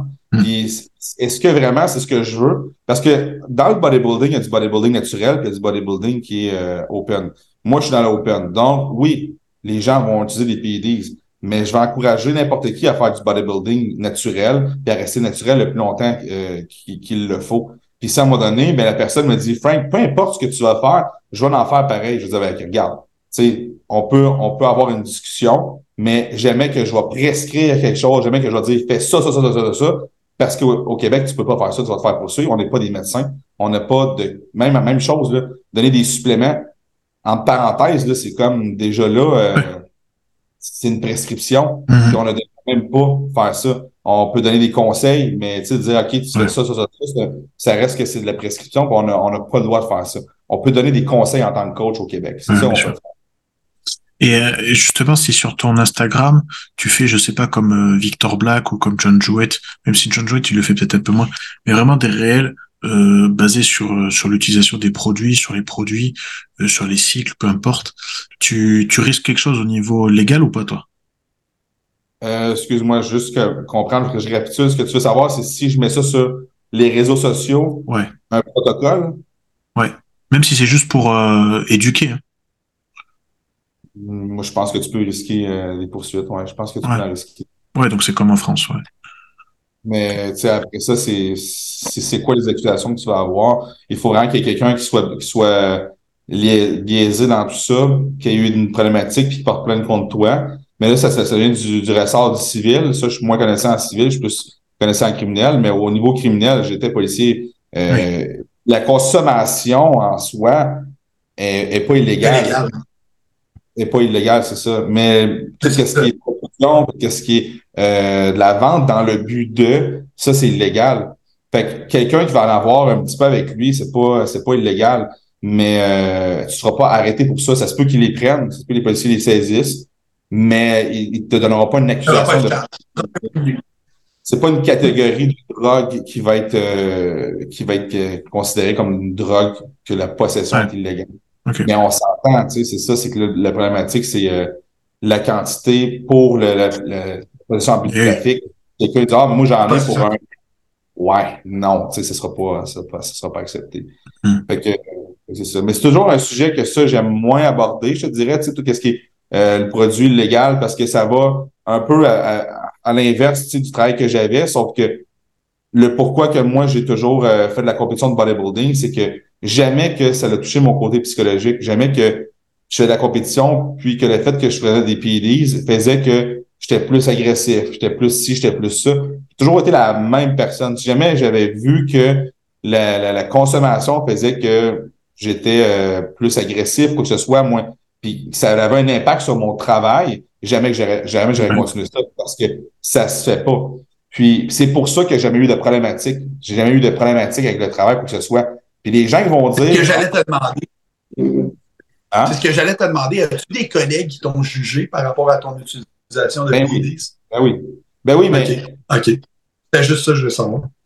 oui, tu, les, le monde ne sort pas épais, là. Tu sais, entre nous autres, dans, dans le, le, le- mettons, quand j'étais au travail, il y en avait d'autres qu'on savait très bien, tu sais, qu'on consommait aussi. C'est comme dans n'importe quel métier. Ah oui, ben oui. Il y en a, en beaucoup de policiers en prennent, on le voit. Là. Nous, on n'est pas Ben faux oui, connaisseurs. mais- puis- Puis tu sais, c'est-tu si négatif que ça, là? C'est-tu si négatif que ça? Parce que entre le gars qui consomme la veille avant d'aller travailler, là, de la boisson, là, de l'alcool, puis qui est pété, Ouais. puis rentre, il est tout pété, puis est-ce que ça, c'est mieux? Ben là, je pas là-dedans. Mais ça peut arriver, comme dans n'importe quel, dans n'importe quel travail. Ouais. Travail. Je l'ai levé récemment, là, tu sais, euh, dans mon auto, quoi que ce soit, là, avec mon partenaire, jamais, jamais. Mais ça, est-ce que c'est mieux? Que le gars qui fait un sport, qui crée de la discipline, qui est structuré, qui est à ses affaires, Oui, puis qui est performant? Dans- Fait que, tu sais, moi, ça a toujours été ça le point. La minute où ce que je me serais fait dire, écoute, là, euh, tu ne peux pas continuer à faire ton travail à cause de ça, là, il aurait fallu que je prenne une décision, puis ça aurait été plate, mais tu sais, mon travail, c'est ce qui me fait vivre, il aurait fallu que j'a- j'a- j'arrête de faire du bodybuilding dans la, dans l'open, puis après ça, j'aurais pas fait de naturel parce que j'ai fait du open. Mm. Et là, le point. T'aurais fait de men's physique. Hein? T'aurais fait de men's physique? ouais. Fait que c'est ça, mais c'est un peu ça où ce que je suis, mais tu sais, juste de parler de ça, si ça s'en va sur les réseaux sociaux, je vais me faire juger à côté, mais j'ai Ouais. passé, le, Ouais. j'ai passé le, la barrière de me faire juger honnêtement sur TikTok. J'ai, un moment donné, j'ai mis une vidéo, je me suis fait tellement ramasser, mais je me dis, tu sais, rendu là, rendu là, je Ouais, mais TikTok, Hein? TikTok, c'est grave. Pour les arriérés mentales, Sérieux. ouais, Ouais, sérieux, là. Euh. cas. J'en pose, pas moi qui les poste, moi non plus, là. C'est mon adjoint qui pose ça, là. Mais en tout cas, je me suis pas fait ramasser encore, là, sûrement parce que je suis vraiment pas assez populaire, là. Mais comme, des fois, je vois des commentaires, je suis comme, man, c'est-tu la place le plus de trolls ever. Là? Tu sais, c'est comme, c'est le plus grand rassemblement de trolls. C'est là que ça se passe, là. Des commentaires haineux, déplacés, sans bon sens, sans but, sans. C'est incroyable, c'est incroyable. Je peux pas croire qu'il y a des gens qui prennent leurs doigts puis qui prennent leur temps pour écrire des imbécilités comme ça puis des méchancetés comme ça. Il y en a qui ont vraiment rien à faire de leur vie, là. C'est débile, là. Débile, débile, débile. Négatif. Très, très, très, très, très négatif sur TikTok. Ouais, en, en, France, c'est comment exactement? Comment est-ce que c'est. Euh, les quoi ah. Mais c'est ça qui est assez marrant, c'est qu'il y a une grosse libération de la parole de sur là-dessus. En fait, d'un coup, euh, parce que moi, ça fait, tu vois, j'ai 30 ans, j'ai attaqué la musculation à 14 ans. Euh, je dans les salles au début, personne n'en parlait. Tu vois, même s'il y avait des compétiteurs, j'étais dans une salle où il y avait des compétiteurs, c'était un tabou total. Et maintenant, euh, tout le monde en parle, vraiment. Tout le monde en parle sur les réseaux, euh, tout le monde en parle. Les clients, ils arrivent, euh, ils sont ouverts là-dessus. C'est c'est assez impressionnant. Et c'est à la fois assez dérangeant aussi parce que du coup, en fait, j'ai l'impression qu'on est en train de normaliser ça, tu vois. En fait, comme on disait, tu peux pas attaquer sans déjà penser à ce que tu vas prendre. Alors que, bah, je pense que tous les deux, vous avez fait pareil que moi. Euh, quand on attaquait, on attaquait justement par la base, s'entraîner fort, apprendre à manger comme il faut, prendre à dormir. Et puis après, on avait des objectifs, on est passé à la case supérieure. Mais euh, maintenant, c'est, tu le fait qu'il y ait cette accessibilité, et puis il y a le phénomène aussi où les coachs de ma génération, euh, on a fait les mêmes formations, John Jouett, euh, certains ont fait Victor Black ou pas, enfin bon. Et du coup, il y a ce côté où on se sent, je, je dis pas forcément moi, mais je le vois en tout cas sur les réseaux, de de rebalancer les infos qu'on a obtenues sur la sur les formations et les rebalancer en français en fait tout simplement. Parce que on se dit bah s'ils le font là-bas c'est normal il faut qu'on le fasse. Et, et je trouve ça assez c'est c'est bizarre. Dans le sens où moi ce que j'aimerais faire et ce que je vais essayer de faire c'est d'apporter le côté euh, prévention de la chose plutôt, de dire comme tu as dit Francis, ok tu veux faire, tu veux faire ça, mais dans ce cas est-ce que tu as déjà l'argent pour faire la prise de sang? Est-ce que tu as un coach qui sait lire une prise de sang, etc., etc. De dire par exemple, ouais ok tu es une fille, tu veux prendre de la Navarre, et moi je te garantis que t'es pas garanti que tu virilises pas par exemple. Tu vois c'est à côté apporter ce côté-là. Sauf que ce que je vois c'est plutôt euh, en fait on dit que tout est faisable, tout est facile et que maintenant, ben, nous, ce qu'on fait, c'est plus intelligent que ce qui se faisait avant, parce que justement, on en parle beaucoup, et euh, du coup, c'est quasiment sans risque, en tout cas, entre guillemets, quasiment sans, risque. Tu vois? Où tous les risques sont contrôlés. Voilà, c'est exactement ça. Tout est contrôlé maintenant. Parce qu'on sait tout, en gros. On est les meilleurs, on sait tout. On a trop de données. On a tous les données, on peut tout contrôler. Puis c'est normalisé. C'est un peu, c'est un peu ce qu'ils ont fait avec les cannabis aussi. Aujourd'hui, fumer du pot, c'est pas grave. 30% des gens sont en psychose à cause du cannabis ou en dépression, c'est pas grave parce que c'est, c'est accessible partout maintenant. Fait que c'est, c'est, c'est pas important. C'est, c'est, c'est la même chose. C'est même, même, même chose. J'embarquerai pas là-dedans. Mais c'est clair. Il y a une partie, c'est très monétaire aussi du gouvernement, là, mais j'embarque pas là-dedans. Ouais, c'est juste glisser ça, là. Mais, ouais. C'est eux, qui fournissent les antidépresseurs après pour les psychoses. Fait que ça rentre deux fois. Moi, les, euh, les gars, je, euh, je, je, suis là. Ouais, oui, il est l'heure. Moi, il faut que j'aille manger mon meal. Est-ce que Alex avait d'autres questions, d'autres trucs que tu voulais aborder? Ça va me faire plaisir de le faire, mais je, je pense que... Écoute, ça va, ça va faire deux heures quasiment. Je pense qu'on est pas mal du tout. Et puis, ben, justement, ça nous fera l'occasion d'en refaire un avec euh, avec Ludo. Si Ludo oublie pas de me, répondre d'ici là, par exemple. Mais euh, comme ça, on pourra choisir un, sujet spécifique, entraînement, diète, mindset, parce que je pense que avec la journée que tu avais avec Phil East, ça peut être super intéressant. Donc, euh, tout ce genre de choses. Moi, je suis la porte est ouverte entre guillemets du podcast. C'est plutôt cool. Donc avec, euh, avec grand plaisir. Et puis encore une fois, merci. Merci à vous deux. C'était vraiment cool. Ça fait plaisir, merci Alex. Pour l'invitation. Eh ben, écoutez, je vous souhaite euh, bonne journée à vous deux, du coup, parce que vous, c'est la journée. Et puis, moi, ça va être bientôt la nuit. Donc, euh, je vais aller manger aussi. Ah, oui. et, puis, et puis, je vous dis, je vous dis encore merci et à très vite. Super. Parfait, super. Bonne, bonne nuit, Alex. Puis, on se voit dans 14 semaines, Francis. ouais, tout le monde. Salut, ciao. Bye.